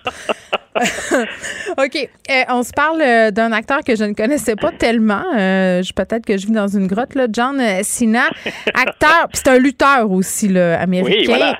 Euh, il, il est obligé, en tout cas obligé, on le, on le fait, je crois, s'excuser euh, à la Chine parce qu'il a qualifié Taïwan de pays. On sait euh, euh, que c'est un sujet qui est excessivement tabou pour la Chine. Puis, tu sais, j'avais envie qu'on parle de ça tous les deux aujourd'hui parce que le marché chinois, pour Hollywood est rendu incontournable avec la crise qu'on vit pour le cinéma en Amérique du Nord. Et c'est comme si en ce moment, toute l'industrie hollywoodienne devait s'agenouiller devant l'Empire chinois.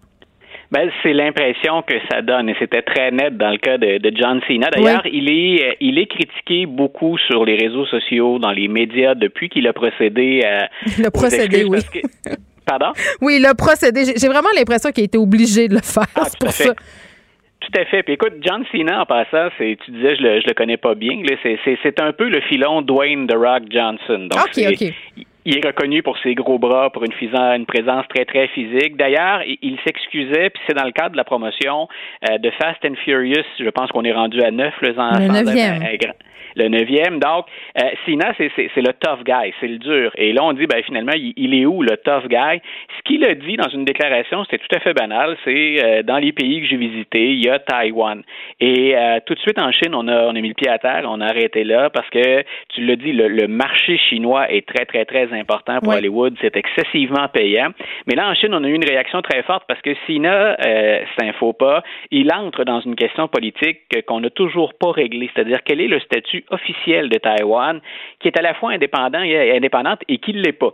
Euh, le président Biden a refusé d'ailleurs de se mouiller sur cette question-là. Donc, en faisant le jeu politique, euh, puis considérant les tensions qu'il y a entre la Chine et les États-Unis, Sina a constaté rapidement que ça, ça se faisait pas, pas, pas à sa hauteur, même s'il a la réputation d'être un dur. Et c'est quelqu'un qui, qui maîtrise plus, euh, qui est polyglotte, qui maîtrise plusieurs langues, et il s'est excusé en mandarin. Donc, il a voulu être sûr d'être bien, bien compris. Mais euh, au-delà de Sina, ce à quoi tu faisais allusion, et ce sur quoi je voulais revenir, c'est à quel point non seulement le marché chinois, il est dans la mire, il est très important, mais il y a une chose que le marché chinois nous a euh, révélé pendant l'année de confinement ou depuis le début de la pandémie, c'est qu'il y a un y a un basculement en Chine, c'est-à-dire que de plus en plus, on consomme des films locaux, des productions locales. Euh, si je me souviens bien, j'ai vu passer il n'y a pas longtemps, le 8 des 10 films à succès de la dernière année en Chine sont des productions locales. C'est-à-dire que même les méga productions hollywoodiennes qui performaient bien avant peinent à se trouver une niche dans le marché. Donc, euh, ben, c'est l'argent qui fait foi de tout là-dedans. On veut rentabiliser au maximum mm. nos investissements. Donc, je pense que tu as tout à fait raison. Quand on, quand on a constaté ça, euh, on s'est dit il faut, il faut absolument réparer cette, euh, cette gaffe Mais ça, ça, fait bien ressortir le poids de la Chine maintenant à l'échelle internationale. Quand on voit qu'Hollywood a besoin de ce marché-là, puis qu'on sent que le terrain est en train de nous glisser sous les pieds, ça met une vedette comme John Cena dans l'embarras, puis il doit revenir à la charge très rapidement. Oui, puis juste pour qu'on se donne une idée de l'importance de la Chine sur l'échiquier hollywoodien, là, dans le cas de Fast ah. and Furious, euh, le fait 400 millions de dollars au box-office chinois. 220 millions aux États-Unis. Donc, euh, euh, c'est de dire que la Chine est rendue un joueur plus important en ce qui a ah, trait au profit pour que nos auditeurs comprennent bien, non seulement John Cena s'est excusé pour ça, mais il y a une étude qui est sortie en 2020, puis ça tournait autour des, productions euh, hollywoodiennes des années précédentes, dans laquelle on dit carrément la Chine exerce directement ou indirectement une censure sur la production de films à Hollywood. Donc, il y a des films comme Bohemian Rhapsody, euh, Star Trek, Alien, Mission Impossible 3, dont on a changé des acteurs, des contenus, des dialogues pour être certain qu'on ne choquerait pas en Chine, que c'était adapté au marché chinois. Et là, on a dit, ben, Hollywood, qui est bien sûr euh, une machine à, faire du fric, en est rendu à épargner, euh, grosso modo, ou à balayer sous le tapis les questions de reconnaissance des droits et libertés pour maximiser ses profits. Mais il semble qu'à Hollywood, soit on, est bien, on est bien informé puis on sait que quelque chose va choquer, soit on s'empêche de faire un film comme on l'aurait fait au, point de départ ou selon le scénario de départ pour être certain qu'en Chine, mm. on ne froissera personne. Ben, Mais on en est là. Puis le Hollywood c'est toujours tenu près du pouvoir. On se rappelle que le cinéma hollywoodien a quand même été un formidable outil de propagande pour le gouvernement américain. Est-ce qu'il se placera à la solde des Chinois? C'est à voir, mais remarque aussi qu'on voit de plus en plus d'acteurs chinois qui sont très, très connus en Chine, qui percent le marché américain. Ils sont présents dans les grandes franchises, les films de super-héros et tout ça. C'est des choses qu'on voyait pas avant. Voilà. Et quand on parle de relations, ce que je trouve intéressant là-dedans, c'est qu'on parle de notre divertissement, on parle de, de méga productions hollywoodiennes, mais en même temps, on sent très bien que les enjeux internationaux nous rattrapent, qu'on peut pas être fermé aux liens qu'il y a avec la politique. Donc, quand on a parlé de Donald Trump et de la Chine, quand on parle de Joe mm. Biden et de la Chine, faut toujours garder un œil sur dans quel contexte, bien entendu, Hollywood mm. fonctionne et le poids qu'il y a sur les, les, épaules des dirigeants américains, sachant très bien que l'influence au plan économique, là, maintenant, c'est la Chine. Money comme on dit. Euh, une info qui n'est pas en lien avec cette histoire-là en particulier, mais qui pourrait peut-être euh, mettre euh, en scène la Chine également. le studio hollywoodien MGM, qui est notamment derrière les, la franchise James Bond, va être racheté par Amazon, une transaction de 8,5 milliards de dollars, 8,45 pour être plus précise, mais rendu là. C'est comme, ce sont des milliards de dollars. Amazon qui a quand même des accointances très, très serré avec la Chine. Puis, puis je me disais, et pour les Netflix de ce monde-là, euh, la game vient de changer avec Amazon qui fait son entrée dans la cour des grands. Tout à fait, ça non plus. Hein. C'est le genre de nouvelles, souvent, c'est une transaction financière. On a tendance à passer par-dessus. Puis, et, ben voilà, ça, ça en dit long aussi. Puis en passant, quand on dit que tout est dans tout, euh, ce qui est drôle dans, dans, ou ce qui est cocasse, c'est comme ça que je devrais le formuler dans, dans l'achat, c'est donc Jeff Bezos qui achète MGM. Et c'est MGM qui détient des banques d'enregistrement qui n'ont jamais été diffusées de The Apprentice. Et il semble que dans ces, euh, ces, Donald Trump? Oui, voilà. Il semble qu'on entend Donald Trump s'exprimer à l'endroit des femmes, à l'endroit des minorités de façon plutôt grossière et insultante. Alors on se dit, ben Jeff Bezos qui a eu, euh, qui a eu maille à partir déjà parce qu'il est propriétaire du Washington Post aussi. Donc comme il a eu maille à partir avec Donald Trump, on dit qu'il pourrait être tenté de divulguer ces informations-là dont personne n'a la teneur au complet jusqu'à maintenant. Donc tu vois les ramifications. On revient sur la politique encore. Oui, puis c'est beaucoup de pouvoir entre les mains euh, de Jeff Bezos. oui. Euh, là, euh, Luc, il faut qu'on fasse le point sur un truc que je vois circuler depuis quelques jours et c'est des théories qu'on entendait depuis le début de la pandémie. Là. Euh, puis je veux qu'on fasse attention à comment on va en parler là, pour pas que ça soit récupéré. Euh, la théorie qui veut que la COVID-19 viendrait d'un laboratoire chinois revient en force. Ça serait peut-être pas si fou que ça. Euh, le docteur Fauci aussi a fait des commentaires là-dessus. faut faire attention. Là, on n'est pas en train de dire que, que, le virus a été créé de toutes pièces dans un laboratoire et répandu en Amérique. C'est pas ça qu'on est en train de dire. Là. Non, mais en même temps, tu vois, il y a des signes qui montrent que l'idée n'est pas morte. On l'associe essentiellement aux conspirationnistes, aux théories du, aux théories du complot. Euh, Joe Biden vient de demander au service de renseignement américain de redoubler d'ardeur. Et ce que le docteur Anthony Fauci, qui n'est pas un complotiste, du moins jusqu'à preuve du contraire, hein, c'est un scientifique qui est respecté sur la planète. Grosso modo, ce qu'il dit, c'est je peux pas vous dire que ça se peut pas parce qu'on n'est jamais allé encore au fond de l'histoire. Je peux pas, hors de tout doute, vous dire n'allons pas là. Hein, c'est pas. Donc, il y a beaucoup plus d'arguments pour dire que c'est une transmission entre l'animal et l'humain, l'origine de la COVID-19, qu'une mhm. fuite de laboratoire. Mais effectivement, il y a toujours ce doute qui plane quand on regarde les premières réactions de l'Organisation mondiale de la santé, euh, quand on connaît le manque de transparence du gouvernement chinois, euh, puis quand on regarde les renseignements dont on a disposé ou encore les sources qu'on a étudiées depuis le départ, ben on pourrait dire, hein, on donnera pas de chiffres parce qu'on les a pas, mais on pourrait dire à 99% on est à peu près sûr que c'est une transmission de, de, l'homme, de l'animal à l'humain. Mais comme il reste toujours un certain pourcentage, même s'il est très faible, ben, allons au bout de la, de la réflexion. Et c'est un peu ce que Joe Biden a dit il n'y a, pas, il y a pas longtemps, il y a euh, peut-être une heure ou une heure et demie à peine. En même temps, Luc, on se parlait des tensions entre les États-Unis puis la Chine. Est-ce que, rendu à ce stade-là, ça ferait-tu donc bien de trouver un coupable par rapport à la pandémie qui a mis le monde entier à genoux et que ce coupable-là, ce soit la Chine? Ben voilà, ce qui, ce qui est toujours troublant là-dedans, c'est la, la, qualité de l'information puis la récupération de l'information. Si on est très critique du côté occidental ou du côté américain à l'égard de nos sources, puis on est bien placés tous les deux parce qu'on travaille dans les médias régulièrement, puis on voit à quel point on peut être euh, critiqué ou que le travail des médias dans l'ensemble est critiqué, il y a quand même une plus grande transparence de notre côté. Et ce qui nous manque là-dedans, c'est euh, une transparence du côté chinois.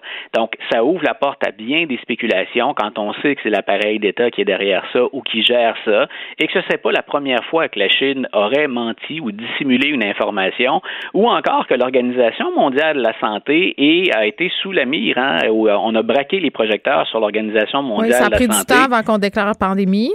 Voilà, puis on, on, a dit, ben, il me semble que vous brassez pas la Chine beaucoup. Hein? C'est, puis bien sûr, il faut voir, il y a de, il y a l'origine de, de, de, de, l'Organisation mondiale de la santé, il y a du financement, il y a un jeu politique là-dedans à partir du moment où on passe par l'ONU. Mais tout ça, donc, vient un peu brouiller les, les pistes. Et tout ce qui brouille les pistes, ben, on le sait, sur les réseaux sociaux, c'est ensuite décuplé, hein? c'est multiplié. Donc, moi, j'espère qu'on obtiendra le, le, fin mot de l'histoire, même si jusqu'à maintenant, tout donne à penser qu'il n'y hmm. a pas de, de, de responsabilité d'un laboratoire en jeu jusqu'à maintenant. Très bien, on se parle demain, Luc. Parfait, bonne bye journée. Geneviève Peterson. Une animatrice pas comme les autres. Cube Radio. Elsie Lefebvre est là. Elsie, salut. Bonjour Geneviève. J'avais hâte de te parler de cette histoire qui fait beaucoup, beaucoup jaser. Mairesse qui a été accusée par la SQ pour avoir voulu faire briser des jambes, les jambes d'un rival. Raconte-moi ça. Oui, c'est incroyable. Donc, euh, on aura tout vu en politique municipale. Euh, bon, ça oui, fait quelques années que c'est plus calme. Tu sais, il y a quelques années avec la commission Charbonneau, euh, tu sais, il y avait les mafiosi là, qui se mettaient de l'argent dans les bas et tout ça. Donc là, en plus, quand on regarde, bon, on fait, on revient en arrière. Donc, la mairesse de Brownsburg Chatham, donc, elle, elle a été arrêtée par la SQ parce qu'effectivement, elle aurait menacé, en fait, elle aurait voulu prendre les services euh, d'un homme de bras pour qu'il euh, qu'il fasse le, le, travail sale et donc aller casser les, les jambes de son collègue conseiller municipal. Donc, euh, c'est un conseil municipal de sept personnes, donc ils sont six. Et puis, c'est pas la première fois, hein, par ailleurs, que la mairesse est sous les feux de la rampe parce que j'ai fait des petites recherches. Puis, donc, ça brasse beaucoup dans ce conseil municipal et donc, elle a été accusée par le passé de différentes choses. Et d'ailleurs, elle avait été euh, sermonnée là, par, euh, par les différentes instances. Elle avait été suspendue 18 euh, jours euh, en, il y a quelques années, là, en, 1900, en 2018, pour avoir, elle, aurait, elle a été reconnue coupable devant la Commission municipale du Québec de se placer en conflit d'intérêt, avoir utilisé des ressources de la ville à d'autres fins que, l'exercice de ses fonctions. Donc, en écoutant le conseil municipal qui, lui, a subi, en fait, ne savait pas qu'il subissait ces menaces par en arrière, donc on se rend compte que ça fait longtemps euh, qui débattent et puis euh, que, que, la situation est tendue. Mais là, ce qui est plus grave, c'est que des fois, on a des rumeurs D'ailleurs, la mairesse dément tout. Elle dit que non, non, non, que c'est plutôt la personne qui est venue lui proposer de faire ces choses indignes et, bref, criminelles, finalement. Et donc, il y a réellement enquête et la SQ est là-dessus. C'est sûr qu'à l'aube des élections municipales, je ne sais pas si la mairesse avait l'intention de se représenter, mais c'est hmm. certain que les citoyens de cette municipalité-là vont certainement euh, ben, vouloir faire le ménage et euh, parce que ça entache sérieusement leur réputation. Puis quand on regarde la dame, en fait, c'est c'est une dame de, je sais pas moi, 50, 60 ans. Non, elle n'a pas l'air de ça. Tu sais, c'est le prototype même de la madame, là. Tu sais, celle qui, je dis pas que c'est ce qu'elle fait la mairesse, mais tu sais, quand tu reçois des insultes ces médias sociaux euh, de la part de femmes, puis tu vas voir leur profil Facebook, puis quand tout à coup, sont avec leurs trois petits-enfants, leur chat, puis leur jardin avec des tomates, mettons qu'elle annonce pas, euh, elle annonce pas ce qu'on lui reproche vraiment, là. Exactement. Et donc, c'est des accusations assez graves. Complot pour voie de fait, Mm. Donc, euh, tabasser un opposant politique, on vit dans une démocratie où on peut faire valoir ses idées, on a des instances démocratiques pour débattre, pour mm. pouvoir amener les différents points de vue. Donc, euh, qu'on en soit rendu là, c'est assez, euh, c'est assez particulier. Euh, j'espère pour les citoyens de cette municipalité-là qui vont voir la lumière avant les élections. Donc, parce que elle, de son point de vue à elle, elle se défend, elle dit qu'elle est prise dans un, un genre de complot. Elle dit elle dit que c'est plutôt euh, le monsieur qui lui aurait dit Moi, je peux t'organiser ça. Je attends, attends, là, il y a des. Il y a des puis évidemment, c'est normal. Là, si tu vas me dire, mais on a des versions contradictoires. le bureau d'enquête rencontré deux hommes euh, qui sont impliqués dans cette affaire-là, euh, dont un, homme, M. Dunn, qui, qui ferait des petits travaux là, sur le terrain de la mairesse et il a dit qu'elle lui aurait dit qu'elle était tannée de cet ex-conseiller-là, Martin Charon. Qui, la mairesse lui aurait demandé s'il connaissait du monde pour lui faire des affaires. Puis là, à mon sens, c'était pas des affaires catholiques, là, hein? On s'entend. Mm-hmm. Exactement. Donc, euh, puis donc, c'est ça. Donc, la tierce personne qui se serait fait demander de faire ça a finalement dénoncé à la police pour éviter finalement de se faire prendre dans le complot. Mais bon, qui dit vrai, euh, jusqu'à preuve du contraire, là, il y a la présomption d'innocence. Mais tout de même, lorsque la SQ débarque chez quelqu'un, normalement, c'est qu'il y a une preuve assez solide euh, parce qu'effectivement, ça a des ça a des impacts importants sur la réputation d'un peu tout le monde. Là. Mm. Et donc, euh, monsieur l'autre conseiller, Martin Charon, lui, euh, n'est plus conseiller municipal, n'a pas l'intention de se représenter, dit qu'il veut retourner à ses choses personnelles. je peux le comprendre, puis tu sais, d'une perspective plus large. C'est rien pour encourager les gens à faire de la politique municipale. Tu sais, on l'a vu, puis on en a parlé ensemble. Euh, des conseils municipaux qui ont décidé de, de, se, de se retirer, de ne pas se représenter, d'autres mm. qui hésitent à se lancer parce que euh, ça joue dur. Euh, on est habitué qu'en politique municipale, c'est effectivement un peu plus dur que dans d'autres niveau de, de, gouvernance. on dit euh, souvent, euh, on dit souvent que tous les coups sont permis. Puis dans le cas de la mairesse euh, Tricky, je pense qu'elle a un peu trop pris ça au pied de la lettre, peut-être, mais quand même, elle se montre, elle se montre confiante. Non, mais moi non plus, mais c'est parce que c'est comme un film, tu sais. Puis on dirait, ou en même temps, l'affaire, tu sais, je sais pas, tu te rappelles l'affaire Tony Harding, là, où une patineuse avait demandé à quelqu'un d'aller mm-hmm. péter les jambes d'une autre. on est dans ce type de bassesse morale-là. Évidemment, il n'y a pas eu passage à l'acte dans ce cas-là, mais la mairesse qui dit, ça m'étonne qu'elle soit confiante à ce point-là. Elle dit qu'elle n'a pas de crainte. Puis elle a dit au conseil municipal, elle s'est fait offrir, euh, bon, euh, comme tu le disais, là, d'aller, euh, bon, faire des affaires à ce gars-là. Puis elle aurait dit, bon, ben, c'était peurant, puis c'est tout, puis ça finit là. Donc, tu sais, mais elle a dit qu'elle n'a pas tenté de le dissuader de passer à l'action. Fait que, tu sais, je trouve qu'elle n'est pas super dans son approche pour se décriminaliser. Ben effectivement, puis comme tu dis, c'est que si c'est réel, donc si c'est fait mm. de ça, son devoir moral à titre de mairesse, c'est d'y aller, c'est de le dire. c'est exactement, ça aurait été de dénoncer euh, cette violence-là possible au sein même de sa ville, puis des, des conseillers, donc des, des employés en quelque sorte de, de, de l'administration municipale. Donc euh, en tout cas, de ce point de vue-là, juste à partir de ça, je trouve qu'il y a une faute de son côté. Mm. L'autre chose, c'est qu'elle a, comme je te mentionnais tout à l'heure, elle a beaucoup de tâches à son dossier. donc, en 2016, elle avait demandé à la ville de payer des factures juridiques pour des mandats non autorisés. Elle voulait obtenir des avis. bref. Ce serait peut-être le temps qu'elle démissionne. Hein? Ce serait peut-être le temps qu'elle oui, parte puis qu'elle passe à un autre appel parce qu'elle n'a pas l'air de tout à fait suivre la déontologie. Euh, Elsie, tu chroniquais ce matin sur la fête des Patriotes, puis ça me fait rire, pas ta chronique, mais le fait que tu me rappelais qu'en fait, euh, si on était en congé lundi, c'était à cause de la fête des Patriotes. C'est comme on le sait pas, hein. on appelle ça la fête de la reine. Nous, ici, on appelle ça la fête des Patriotes. Puis moi, je prends ça comme un congé férié, mais c'est vrai qu'on n'a pas une relation euh, très forte avec cette fête-là. Ben c'est exactement ça. c'est pour ça que je me suis arrêtée à écrire sur ça parce que euh, c'est quand même nouveau. Là, c'est depuis 2002 qu'on a ce nouveau congé férié qui a été instauré par Bernard Landré à l'époque pour justement nous rappeler la mémoire des patriotes parce qu'effectivement, la fête de dollars, la fête de la reine, euh, qui sont célébrées. Puis tu sais, quand on revient à l'histoire, c'est tout là le, paradoxe, mm. c'est que les patriotes, dans le fond, euh, ils luttaient pour le gouvernement responsable. Donc, tu sais, si on fait une histoire courte, euh, il y avait un parlement ici au Bas-Canada, qui était le, Québec, il y avait le Haut-Canada, mais le Bas-Canada avait pas la même mise sur son parlement. C'est-à-dire qu'il votait des lois, mais l'exécutif, donc celui qui, qui, peut euh, ultimement euh, délivrer les budgets, etc., c'était un conseiller de la reine, donc le gouverneur. Donc, on revient encore à la reine Elisabeth II, là, qui est notre, notre instance exécutive encore à ce jour au, au Canada. Maintenant, c'est symbolique, mais à l'époque, c'était effectif.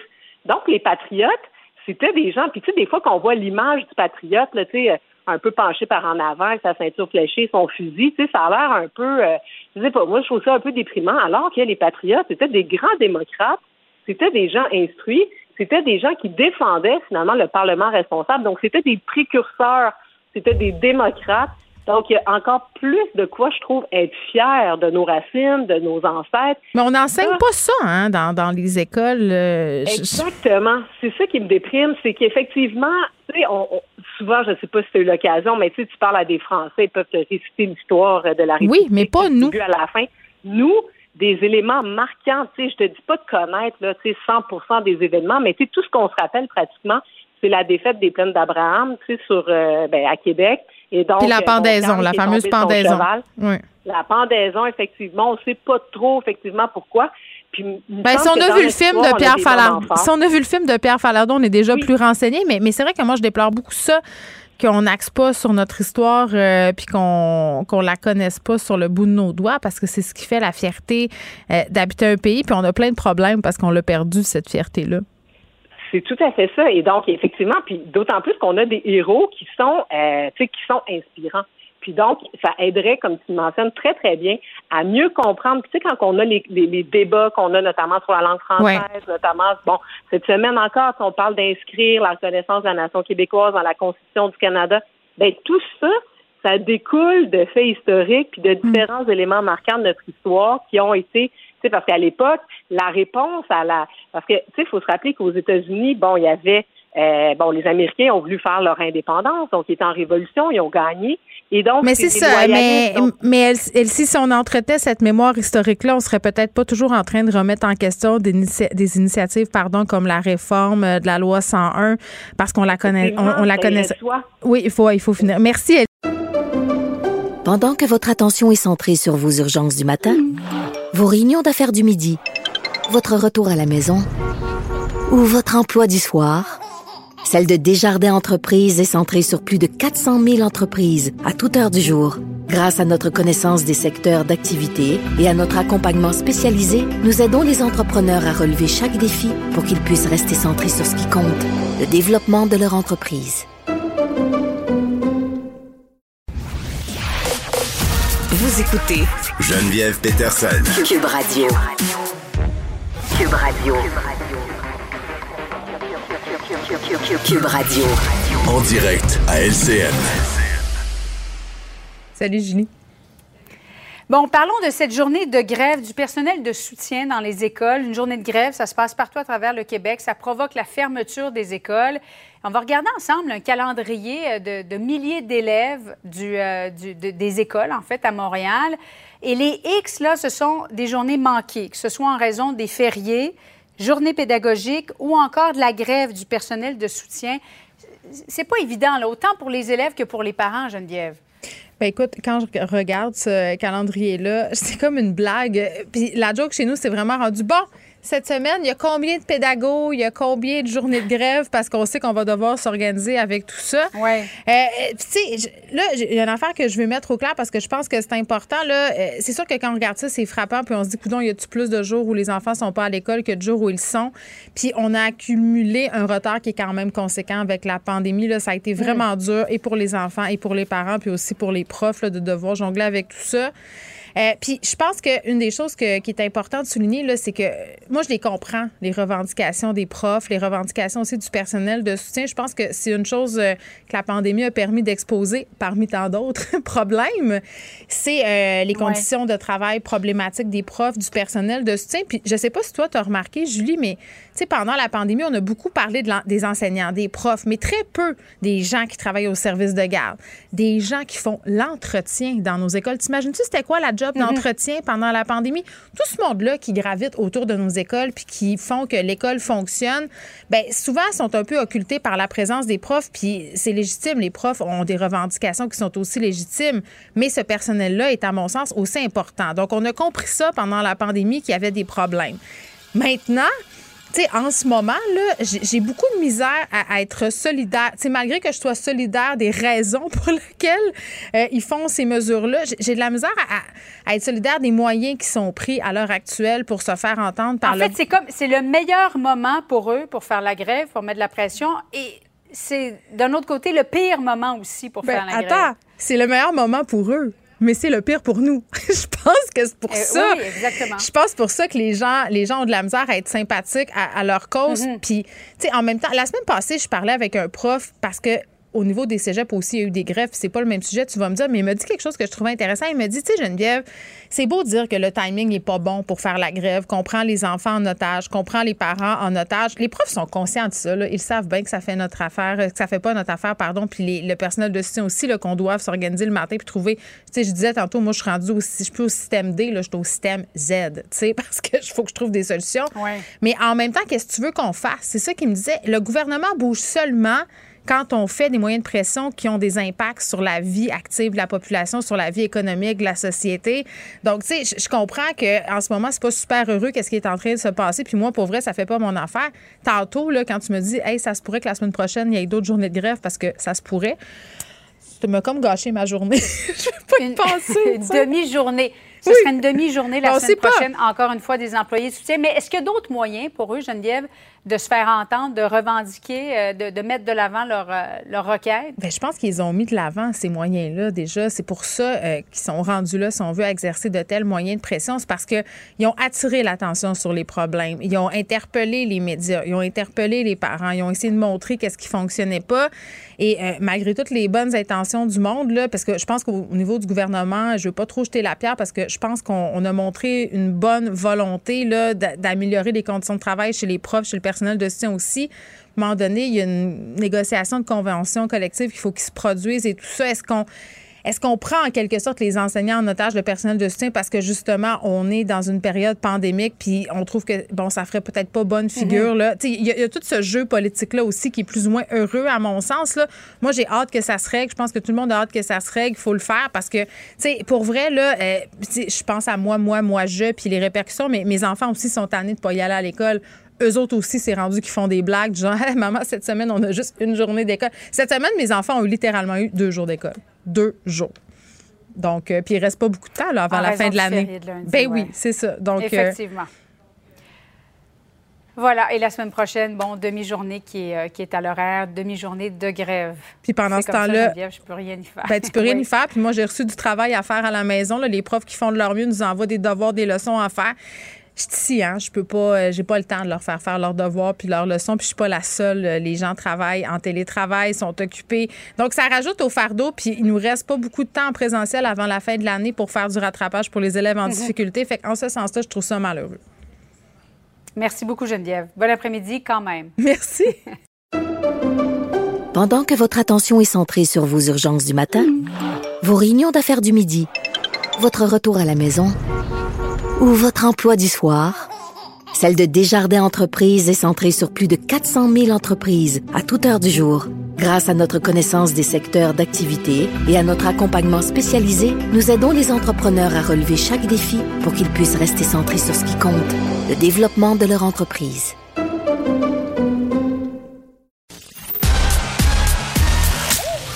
Geneviève Peterson. Elle réécrit le scénario de l'actualité tous les jours. Vous écoutez Geneviève Peterson. Cube Radio. On a Hugo Meunier qui publie son deuxième roman aujourd'hui aux éditions Stanké. Ça s'appelle Olivia Vendetta. je le tiens entre mes mains, ce magnifique roman euh, jaune-orange. C'est ce que je. c'est ce que je suis pas très bonne dans les couleurs, mais ce que je sais, c'est qu'il y a le signet de mon fils euh, dedans. Ce signet absolument affreux qui m'a concocté pour la fête des mères. Salut Hugo. Salut, tu vas, tellement mourir en enfer. Je le sais, je voulais bitcher le signet de mon fils avant de te parler. je trouvais ça important. Je trouvais que ça mettait bien la table pour Olivia Vendetta. Euh, oui, quand même. Deuxième roman, tu as publié Le Patron euh, l'an passé, je crois. C'était-tu déjà l'an passé ou c'était l'autre d'avant? Bon, ben c'est ça. Euh, il y a beaucoup d'écrivains qui n'étaient pas capables d'écrire pendant la pandémie. Et moi, parce qu'on est amis dans la vie, quand tu me dis que tu travaillais sur un roman, puis un roman quand même avec un nombre considérable de pages, là, on est quasiment, à, on est à 300 pages. Euh, toi, c'est le contraire. Tu sembles productif. Tu as écrit ça en plus de signer plusieurs reportages pour Urbania, en plus d'avoir deux enfants, une blonde. Quand est-ce que tu dors? Ben, tu sais, dans la vie, t'as deux choix, hein? Ou tu t'occupes de ta famille ou t'écris des livres. J'ai choisi mon cœur. Fait que t'as abandonné ta famille pour écrire euh, Olivia Vendetta. Ouais. non, j'ai pas eu de j'ai pas eu de panne. Euh, je sais, il euh, y en a plusieurs dans ta situation qui, ont, qui ont eu de la misère. mais non, moi je pense que aussi je travaillais en présentiel, comme on dit, tout le long pour Urbania, donc ça me faisait du bien d'avoir un break la fin de semaine de monde. Je ressentais pas le besoin, je me suis pas ennuyé de voir des gens. Je voyais des gens toute la semaine. Fait que la fin de semaine, je mis isolé euh, quand même euh, chez nous pour écrire, puis j'ai trouvé ça génial. Puis tu sais, bon, il n'y avait pas de cours de soccer, d'hockey, de tout ça. Les enfants étaient à la maison. On dirait que c'était même plus facile, ça se peut-tu? Ben, moi, je suis contente. Ah si toi, tu as trouvé ça plus facile. moi, moi c'était l'angoisse de la page blanche, je vais te dire ça. Euh, ça raconte quoi, Olivia Vendetta? Ben, c'est une, c'est une vengeance, euh, Olivia Vendetta. C'est une, euh, c'est vraiment euh, une histoire de vengeance contre tes anciens boulis du secondaire. Mmh de façon tout à fait gonflée aux stéroïdes. Donc, c'est, pas juste une plate vengeance de régler ses comptes en engueulant quelqu'un, en envoyant un message euh, un peu euh, un peu intense. C'est vraiment quelqu'un, c'est, c'est, une, c'est une personnage qui décide de, de, régler ses comptes de façon très, très violente, euh, ouais. de punch. Et c'est aussi un voyage initiatique, je dirais, en Asie, un peu inspiré par notre propre voyage familial qu'on a fait il y a deux ans. On a quand même tout sacré là pour partir en Asie pendant sept mois. Et ça m'a inspiré, euh, il y a plusieurs choses qui m'ont inspiré cette histoire-là à ce moment-là. Donc, c'est vraiment un retour aussi euh, d'exil. C'est beaucoup ça, euh, ce livre. C'est comme si Kill Bill rencontrait Carrie, un peu. je pense que c'est la plus belle description que je peux recevoir. C'est, je le prends avec beaucoup d'humilité parce que c'est deux choses que j'adore, mais oui, je pense que ça peut pas être. je trouve ça vraiment euh, incroyable de, juste entendre ça comme parallèle. Je l'ai entendu déjà deux fois, donc je me dis, oh. s'il y a deux personnes qui passent ça, c'est que c'est un fait. Je suis peut-être pas original. Euh, écoute, euh, le livre parle d'un fantasme qu'on est beaucoup à entretenir. Pour vrai, là, tu parlais de vengeance. tu sais, ça raconte l'histoire d'une fille qui revient sur les lieux de son adolescence pour se venger de ses boulets. Ça se passe dans un puis pour vrai, c'est pour la majorité d'entre nous, là, oui, c'est un fantasme, mais ça reste dans le domaine du fantasme, pas pour Olivia. Euh, est-ce que c'est encore politiquement correct de présenter en fiction ce type de vengeance-là? Parce que c'est une vengeance qui est quand même, somme toute, assez violente. Oui, puis euh, bon, euh, tu, parlais de Carrie tantôt. On dirait que c'est la seule autre fois que j'ai vu ce type de, vengeance-là. Ouais.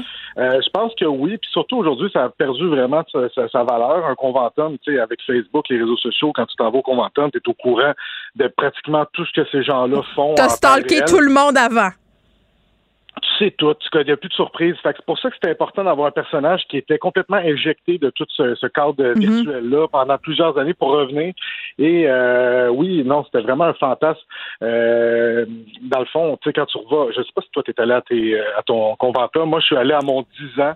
Puis c'était un peu le côté, ah, ben c'est le fun d'aller montrer que tu as un peu réussi alors que tu étais un peu tweet euh, au secondaire. C'est un peu la revanche des nerds, les, les C'est vrai. Et moi, je me je pensais être très cool. Je travaillais à la presse, puis finalement, je me suis complètement fait éclipser par un participant d'occupation double, deuxième, non, Love Story, deuxième euh, année, qui a été la, la grosse vedette du conventum. Fait que c'est un peu, un, ouais, c'est ça, c'est régler ses comptes avec son passé. Oui, puis je trouve que, tu sais, je lisais le livre, puis évidemment, on bon, personne, euh, en tout cas la majorité des gens ne va pas euh, passer à l'acte puis avoir des gestes violents vers nos anciens camarades de classe qui nous ont bouliés, mais je trouvais qu'il y avait un effet cathartique là-dedans, ça faisait du bien. Oui, je pense que c'est malgré tout, écoute, je sais que pas m'arriver avec d'autres questions tantôt, mais il y a quelque chose d'universel dans le personnage d'Olivia.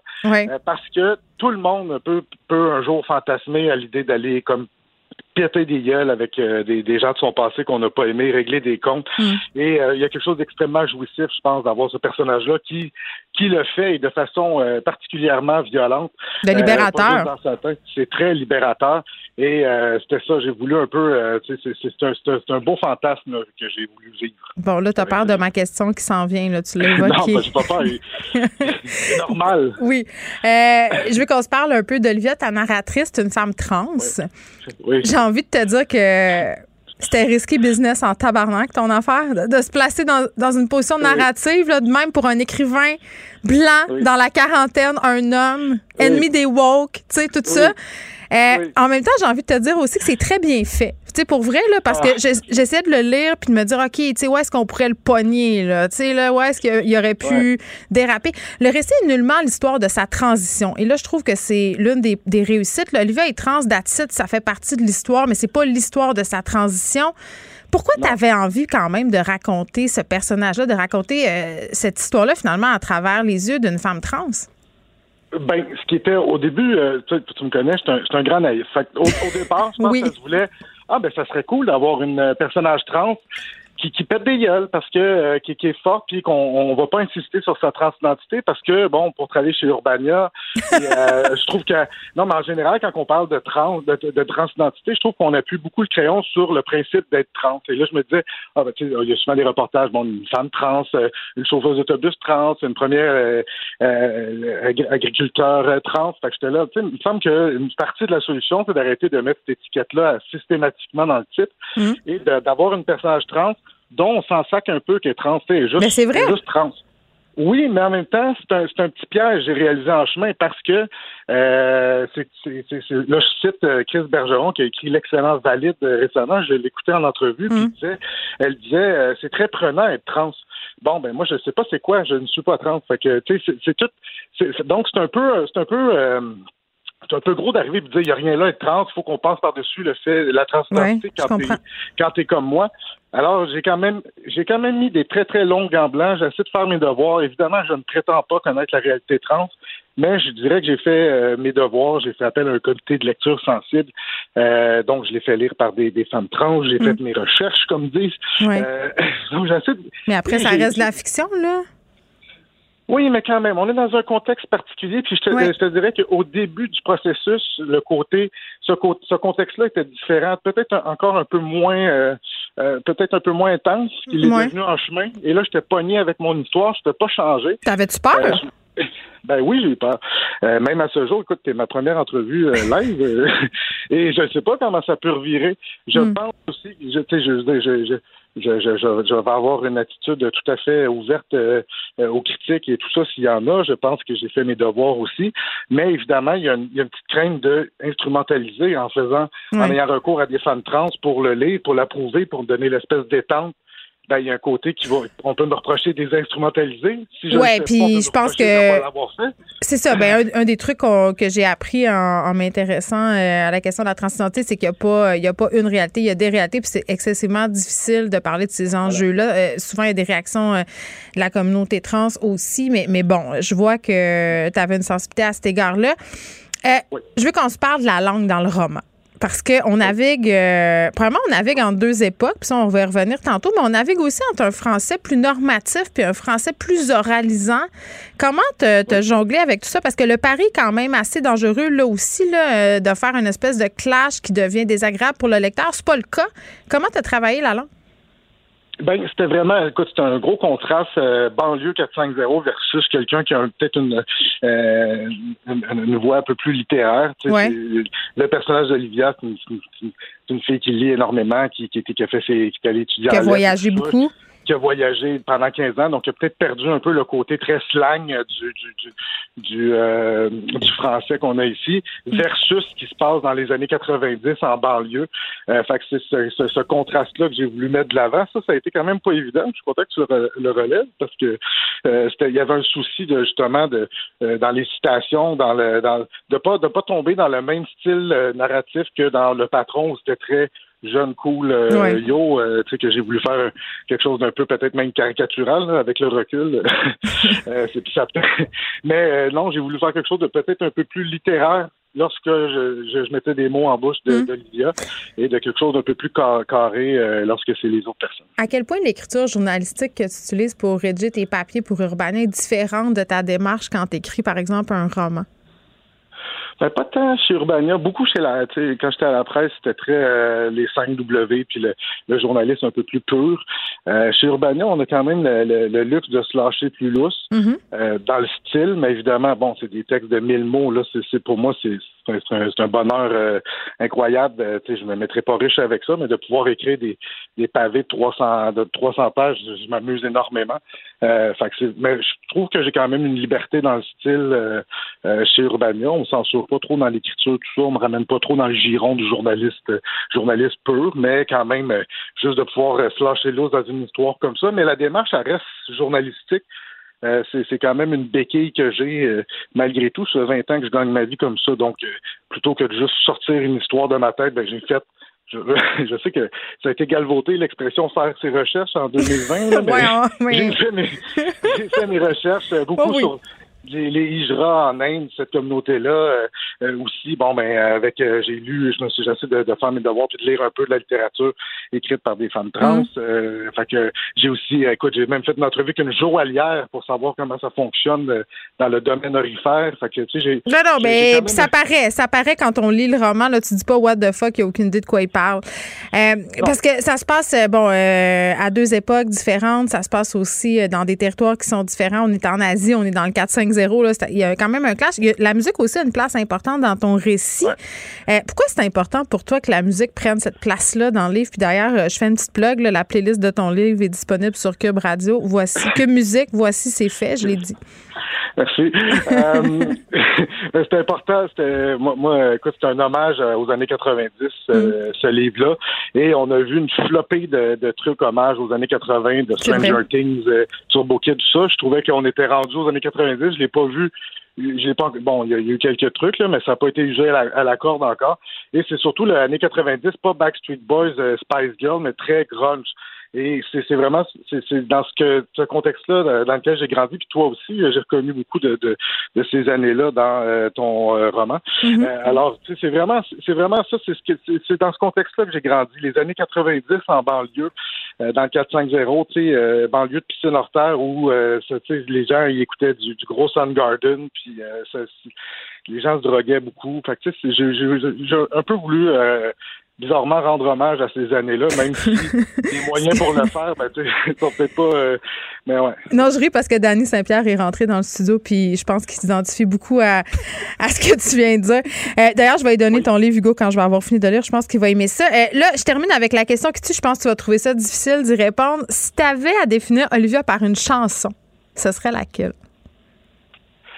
ce serait La maison où j'ai grandi de François Hardy.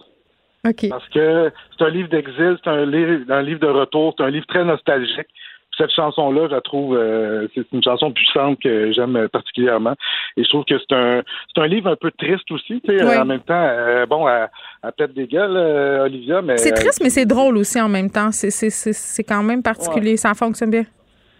Ben, c'est gentil euh, venant de toi, alors un gros merci. Mais ouais, non, c'est ça. Je pense que cette chanson-là, moi, euh, c'est en fait, c'est la seule chanson qui était zéro grunge, mais je me suis dit, tiens, ça fit avec le côté retour, euh, nostalgie, de voir que ton patelin d'enfance a complètement changé. Et voilà. Merci, Hugo Meunier. Ça s'appelle Olivia Vendetta. C'est disponible à compter d'aujourd'hui. C'est chez Stanké et je vous encourage à aller le lire. C'est très, très bon. Il me semble que c'est le genre de, lire, de livre qui se lit bien sur le bord d'une piscine un vendredi soir quand tu reviens un peu fâché du bureau, là, parce que justement, ça défoule de lire. Merci, Hugo. Merci à toi. Et la maison, les fleurs que j'aimais tant n'existent plus.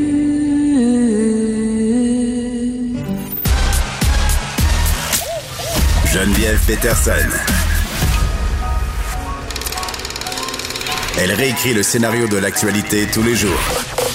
Vous écoutez Geneviève Peterson. Cube Radio. Le, commentaire de Danny Saint-Pierre, un chef pas comme les autres. T'es-tu un nostalgique des années 90? Non, mais je me rappelle de tous les battes que j'ai fumés à côté de ma piscine hors terre. Et Hugo aurait pu être mon ami. C'est drôle, hein, parce qu'à chaque fois qu'on se croise, ça a comme été mon partenaire de, on va te le dire, une autre émission ailleurs. On se retrouvait souvent en même temps, comme deux vieux dudes qui fait rire deux vieux hommes blancs de 40 ans. Deux, vieux hommes blancs de 40 ans avec des, des dad bod, en train de faire puis en train de faire des jokes de dudes. C'est un roman avec une femme trans comme personnage principal. Ça marche, c'est ça. en tout cas, c'est un gars brillant. J'ai pas, euh, j'ai pas la prétention de, de, dire que je comprends à fond les enjeux trans, mais moi j'ai lu ça puis je trouvais que ça marchait. Mais, mais en tout cas, à mon sens, à moi, tu as le droit d'apprécier. je trouve que c'est un très bon livre. Je vous encourage à le lire. Euh, on se parle du chef du Toqué, Normand Laprise. Euh, le Toqué, c'est une institution quand même, euh, même plus montréalaise, canadienne, mondiale. Tout le monde connaît ça. Oui. Normand Laprise qui a pris la décision de ne pas rouvrir ses portes avant l'automne. je pense que ça ne sera pas le seul à faire ça. Ben, je pense pas. Tu sais, le Toqué, c'est une maison qui, est, qui est le porte-étendard canadien depuis 25 ans. Je suis jamais allée. OK. Moi, je suis jamais allé au nouveau Toqué. J'ai travaillé pendant trois ans dans le vieux sur Saint-Denis quand il y avait une vibe un peu grunge, justement, là, avec un paquet de monde qui sont maintenant des têtes d'affiche de restaurants. Tu sais, c'était des brigades comme ça à l'époque. Le Toqué, c'est hyper important. Le Toqué, c'est euh, c'est le début de beaucoup de choses dans notre gastronomie.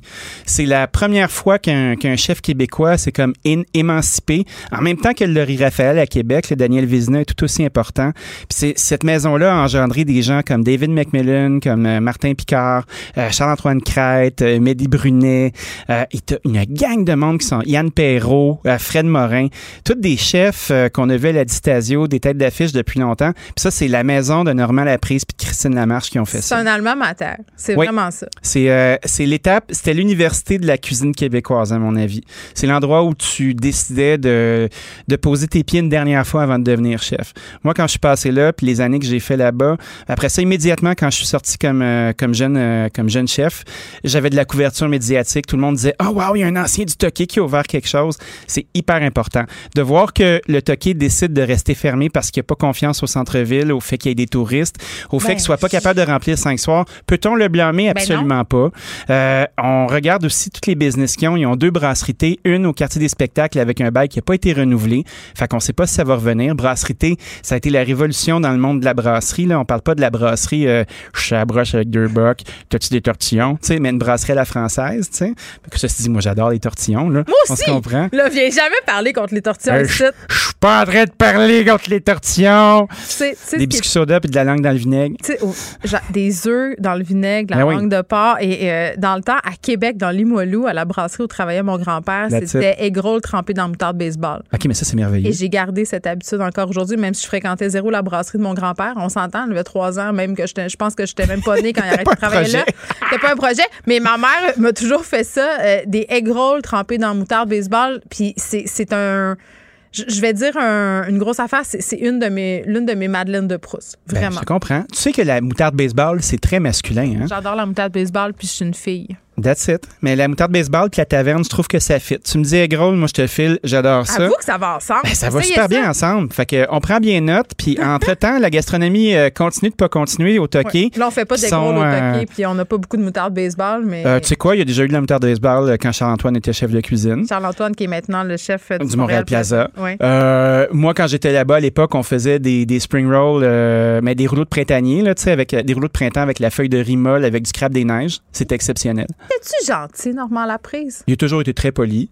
Euh, c'est, je crois que il tenait une maison. Tu sais, avec mon recul d'entrepreneur, euh, tu sais, être un chef propriétaire, c'est pas juste être en cuisine, c'est tout faire. Tu sais, il y a Madame Lamarche aussi qui était à l'avant, c'était un duo de feu.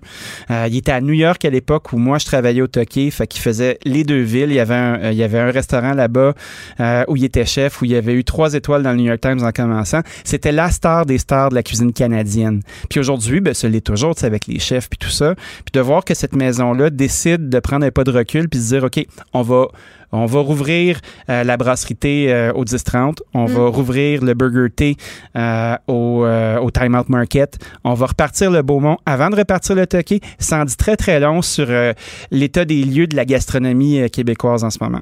Puis, bon, évidemment, les coûts liés à la réouverture faut que j'arrête ben. de dire réouverture à la réouverture d'établissement. Euh, ils sont nombreux. Puis, tu sais, tantôt. ils sont rouverts. Oui, là, je. je sais plus quoi dire. Moi, j'ai même plus le goût de le dire, ce mot-là.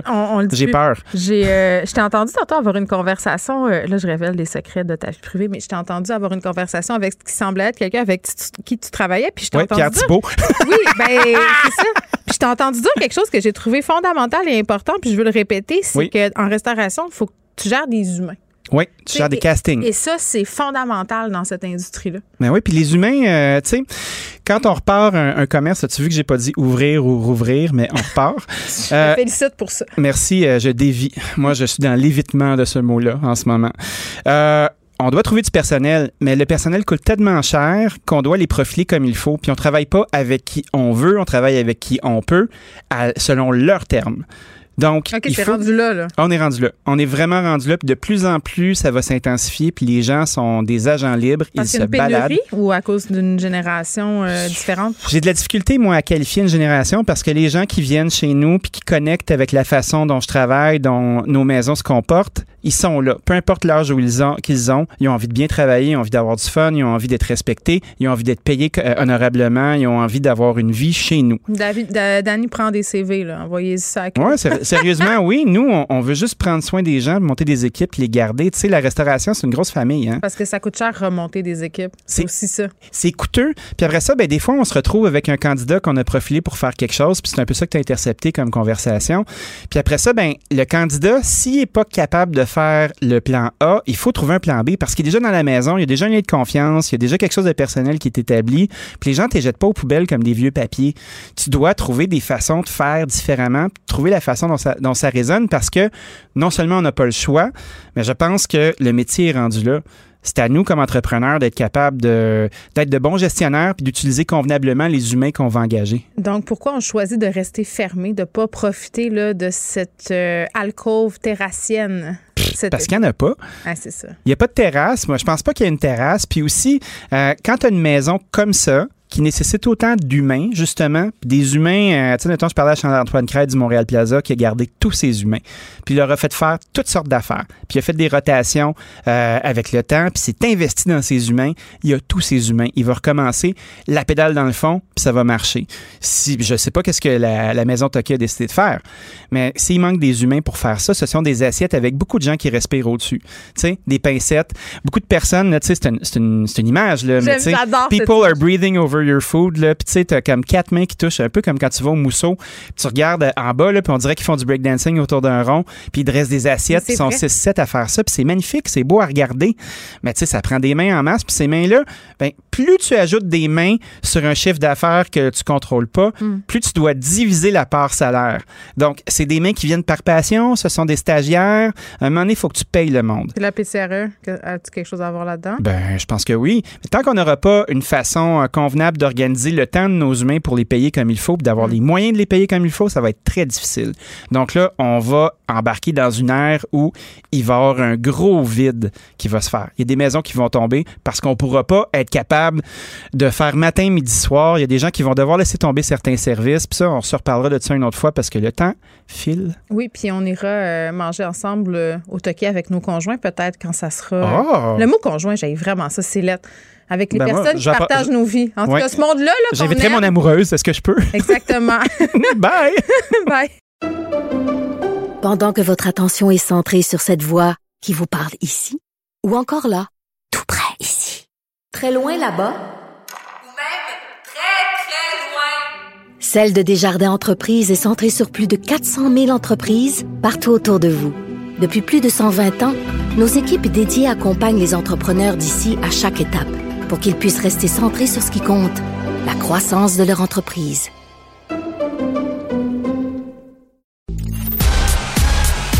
Geneviève Peterson, la déesse de l'information. Vous écoutez Geneviève Peterson, Cube Radio. Chose promis, chose due, on s'était dit hier avec Léa Streliski qu'on allait reparler de la fermeture des écoles. Léa, salut. Salut! Puis comment se passe ta journée? Hein? T'es-tu en grève avec trois enfants? Euh, je suis un peu découragée, sincèrement. Euh, là, j'ai appelé mes parents en renfort parce qu'à un moment donné, mon, Ouais, mes parents, mais euh, mon, mon mari a plus de jours de congé. Je veux dire, c'est ça qui arrive aussi, c'est que les parents, on a épuisé nos jours de congé. Tu sais, tu prends des congés de maladie, tu prends des congés sans sol, tu fais ce que tu peux. À un moment donné, les grands-parents doivent être appelés en renfort. Là, ou tu as le droit de les faire garder aussi techniquement. Là, parce qu'il y a des gens qui ont fait appel à des gardiennes. Mais. Ben, je sais pas, il y a comme un flou juridique là, entourant tout ça, mais rendu là, j'en conviens avec toi, c'est des grands-parents qui ont une dose de vaccin puis qui sont je ne sais pas, moi, prêt à s'exposer à ce risque-là. À un moment donné, euh, moi, je disais tantôt à la blague euh, à Julie Marco LCN que j'étais plus au système D, là, j'étais au système Z. Euh, oui, puis c'est comme la joke, parce que nous, on est en famille reconstituée, donc on est chanceux, on est quatre parents. sais, on s'entend-tu, là, fait qu'on peut se passer à POC puis se dire, bon, ben aujourd'hui, c'est toi, demain, c'est moi. Bon, malheureusement, c'est jamais moi parce que moi, je suis ici, mais je peux me fier sur des gens. Fait que je suis vraiment privilégiée, mais, mais tu sais, tu as écrit dans l'actualité sur, sur la grève des profs, puis je pense que c'est important, là, qu'on le souligne. Euh, que, bon, on trouve ça difficile en ce moment, qu'est-ce qui se passe, puis c'est tough de s'organiser, mais on n'est pas contre les mesures, puis on comprend très bien que en ce moment, les revendications, euh, elles, se font pour des raisons qui sont légitimes, en tout cas à mon sens.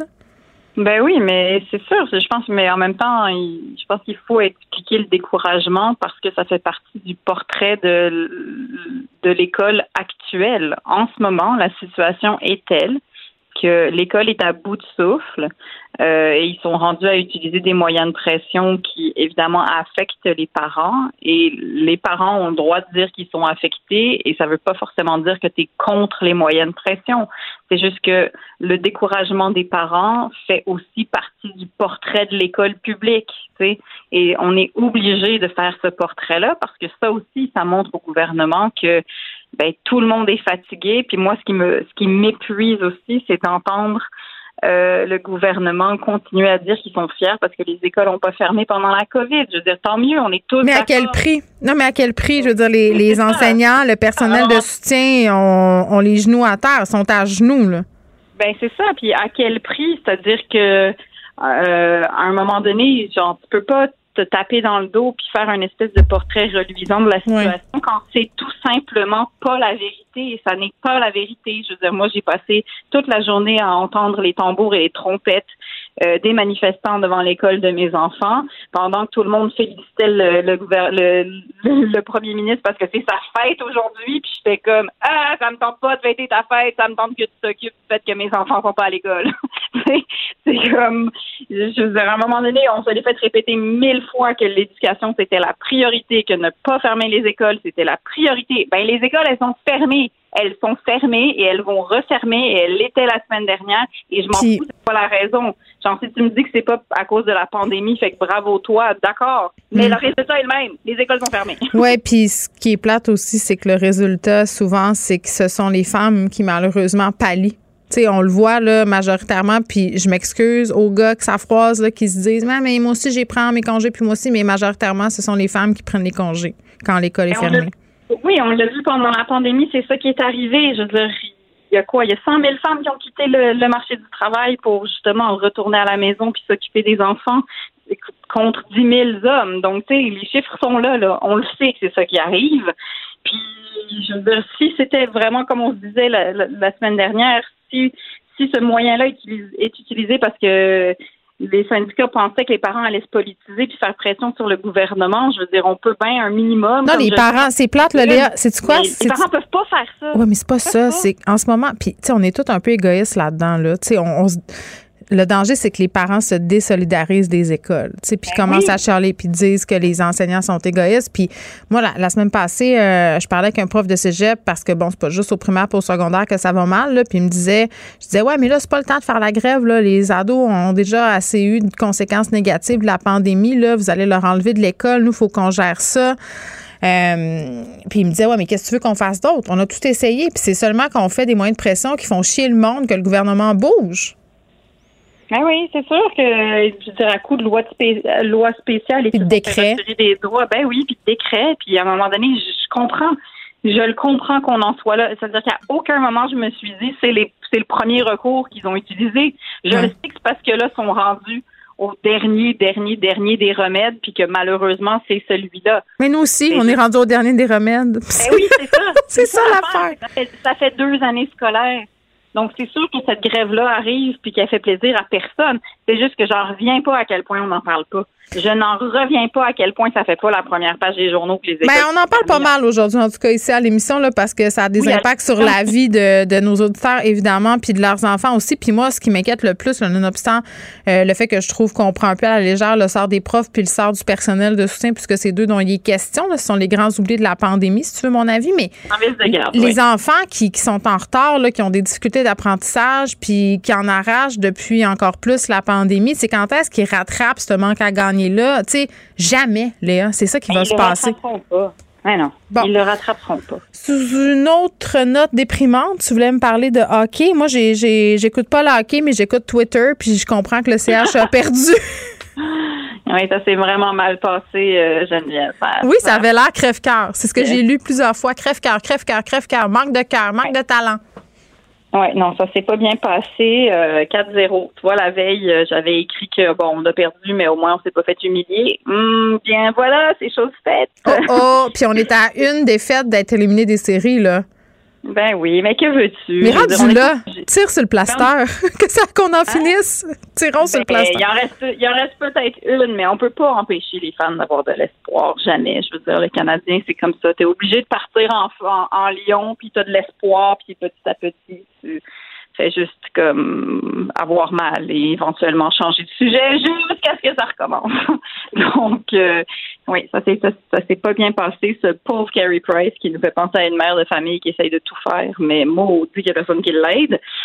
Euh, donc euh, voilà aussi ça m'a fait beaucoup rire qu'en fin de partie on enlève le gardien alors que c'était le seul qui fonctionnait à peu près fait que ça c'était drôle et on a eu un quatrième but dans un filet désert juste pour comme bien mettre un clou dans le cercueil donc voilà, je continue de regarder, Geneviève, je continue. Euh, c'est mon occupation double cette saison-là, mais ça achève. Mon Dieu.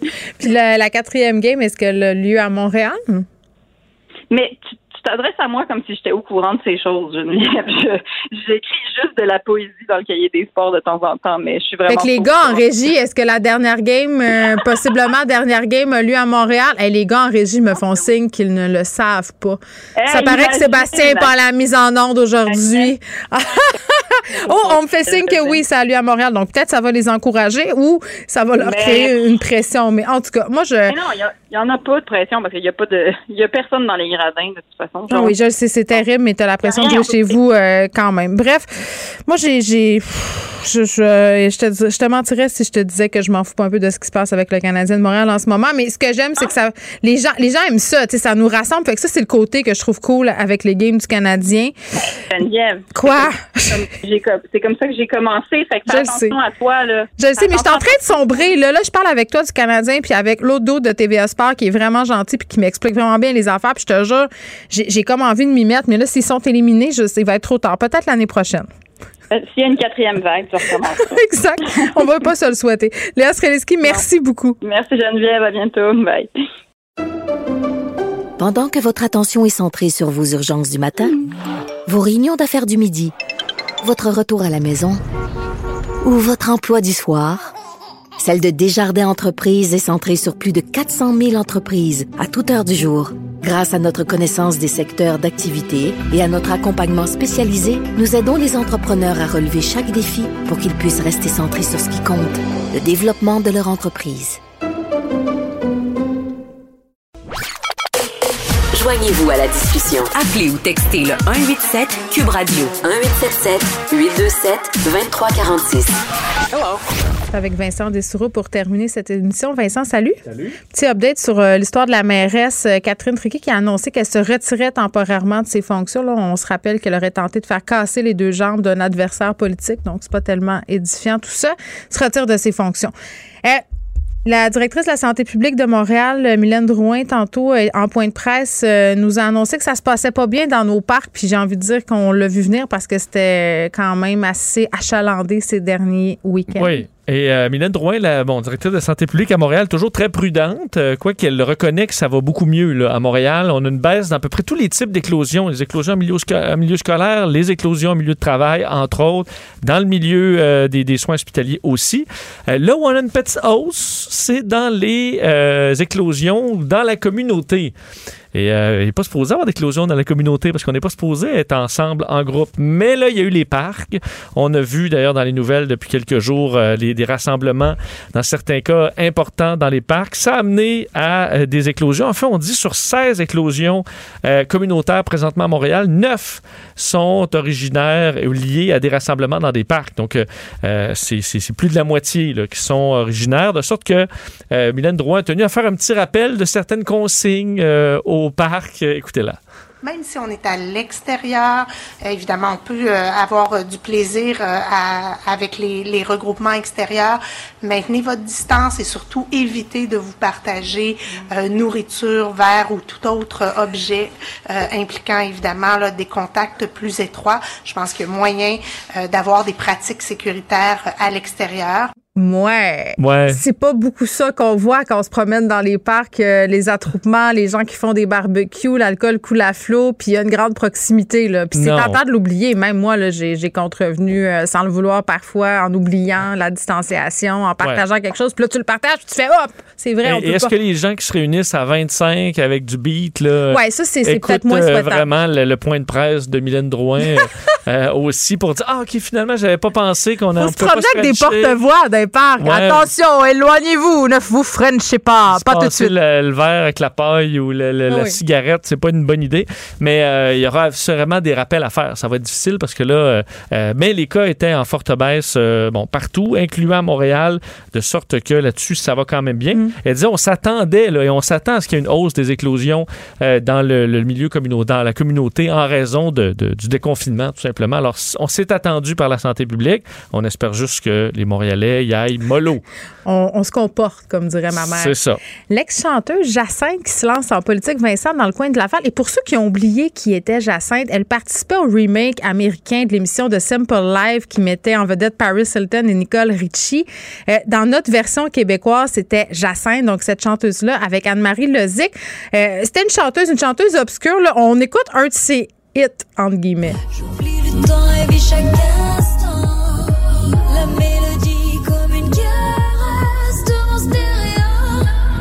Mais pourquoi tu dis une chanteuse obscure? Ça passera pas à l'histoire. C'est pas obscur, je veux dire, dans mes. Euh, dans moi, je me rappelle euh, tellement. secondaire, c'était populaire, ah, ça. Écoute, elle a gagné meilleur album de l'année ah. au Juno Awards. Elle a été chanteuse de l'année au Gala de la Disque. Moi, je la trouvais obscure, mais je, pense que je, tripais un peu trop underground et grunge. Ouais, c'est ça. Là. Toi, t'écoutais des groupes dont ton nom. C'était populaire, Jacinthe. Cinq, euh, première position cinq fois sur les radios du Québec. Aïe, aïe, pour vrai? elle a fait le top 10 à l'échelle nationale avec c'est ma préférée, Look Who's Crying Now. ça. ça connaît! Je connais. Mais là, j'ai quand même animé même de la radio musicale. Oui. Et effectivement, la vie rurale, c'était après. Là. Donc, tu peux pas dire sa carrière, c'est. Elle a fait oh. l'émission La vie rurale. Ben, moi, c'est ça qui m'a marqué. Mais elle se présente en politique, donc, dans le coin de politique. Ouais, à Laval, euh, Jacinthe Millette Bilodeau. Et moi, j'ai eu un choc quand même, Geneviève? En la voyant? Non. Elle a 41 ans, Jacinthe. Moi, dans ma hein? tête, euh, c'est une chanteuse ado, là. Euh, Jacinthe, elle a 41 ans. Ça m'a donné un solide coup de vieux. Elle était enseignante d'anglais au primaire depuis la fin de sa carrière. Elle vante d'ailleurs, euh, parce qu'elle va se présenter donc dans euh, Action Laval.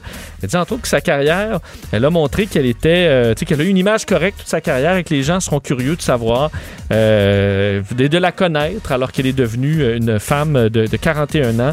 Donc, on lui souhaite bonne chance. Oui, ben, c'est la première nouvelle que j'en ai qu'elle s'intéressait à la politique, mais ça, c'est peut-être ma mauvaise foi. Je retire, c'est pas une chanteuse obscure. Non, mais des forces fraîches, des forces fraîches en politique, ça peut faire bien. On va lui donner sa chance. Merci Vincent, merci à toute l'équipe. Jean-Philippe Bertrand à la mise en onde, Frédéric Mockel à la recherche, Luc Fortin et Maud Boutet. Merci, à demain.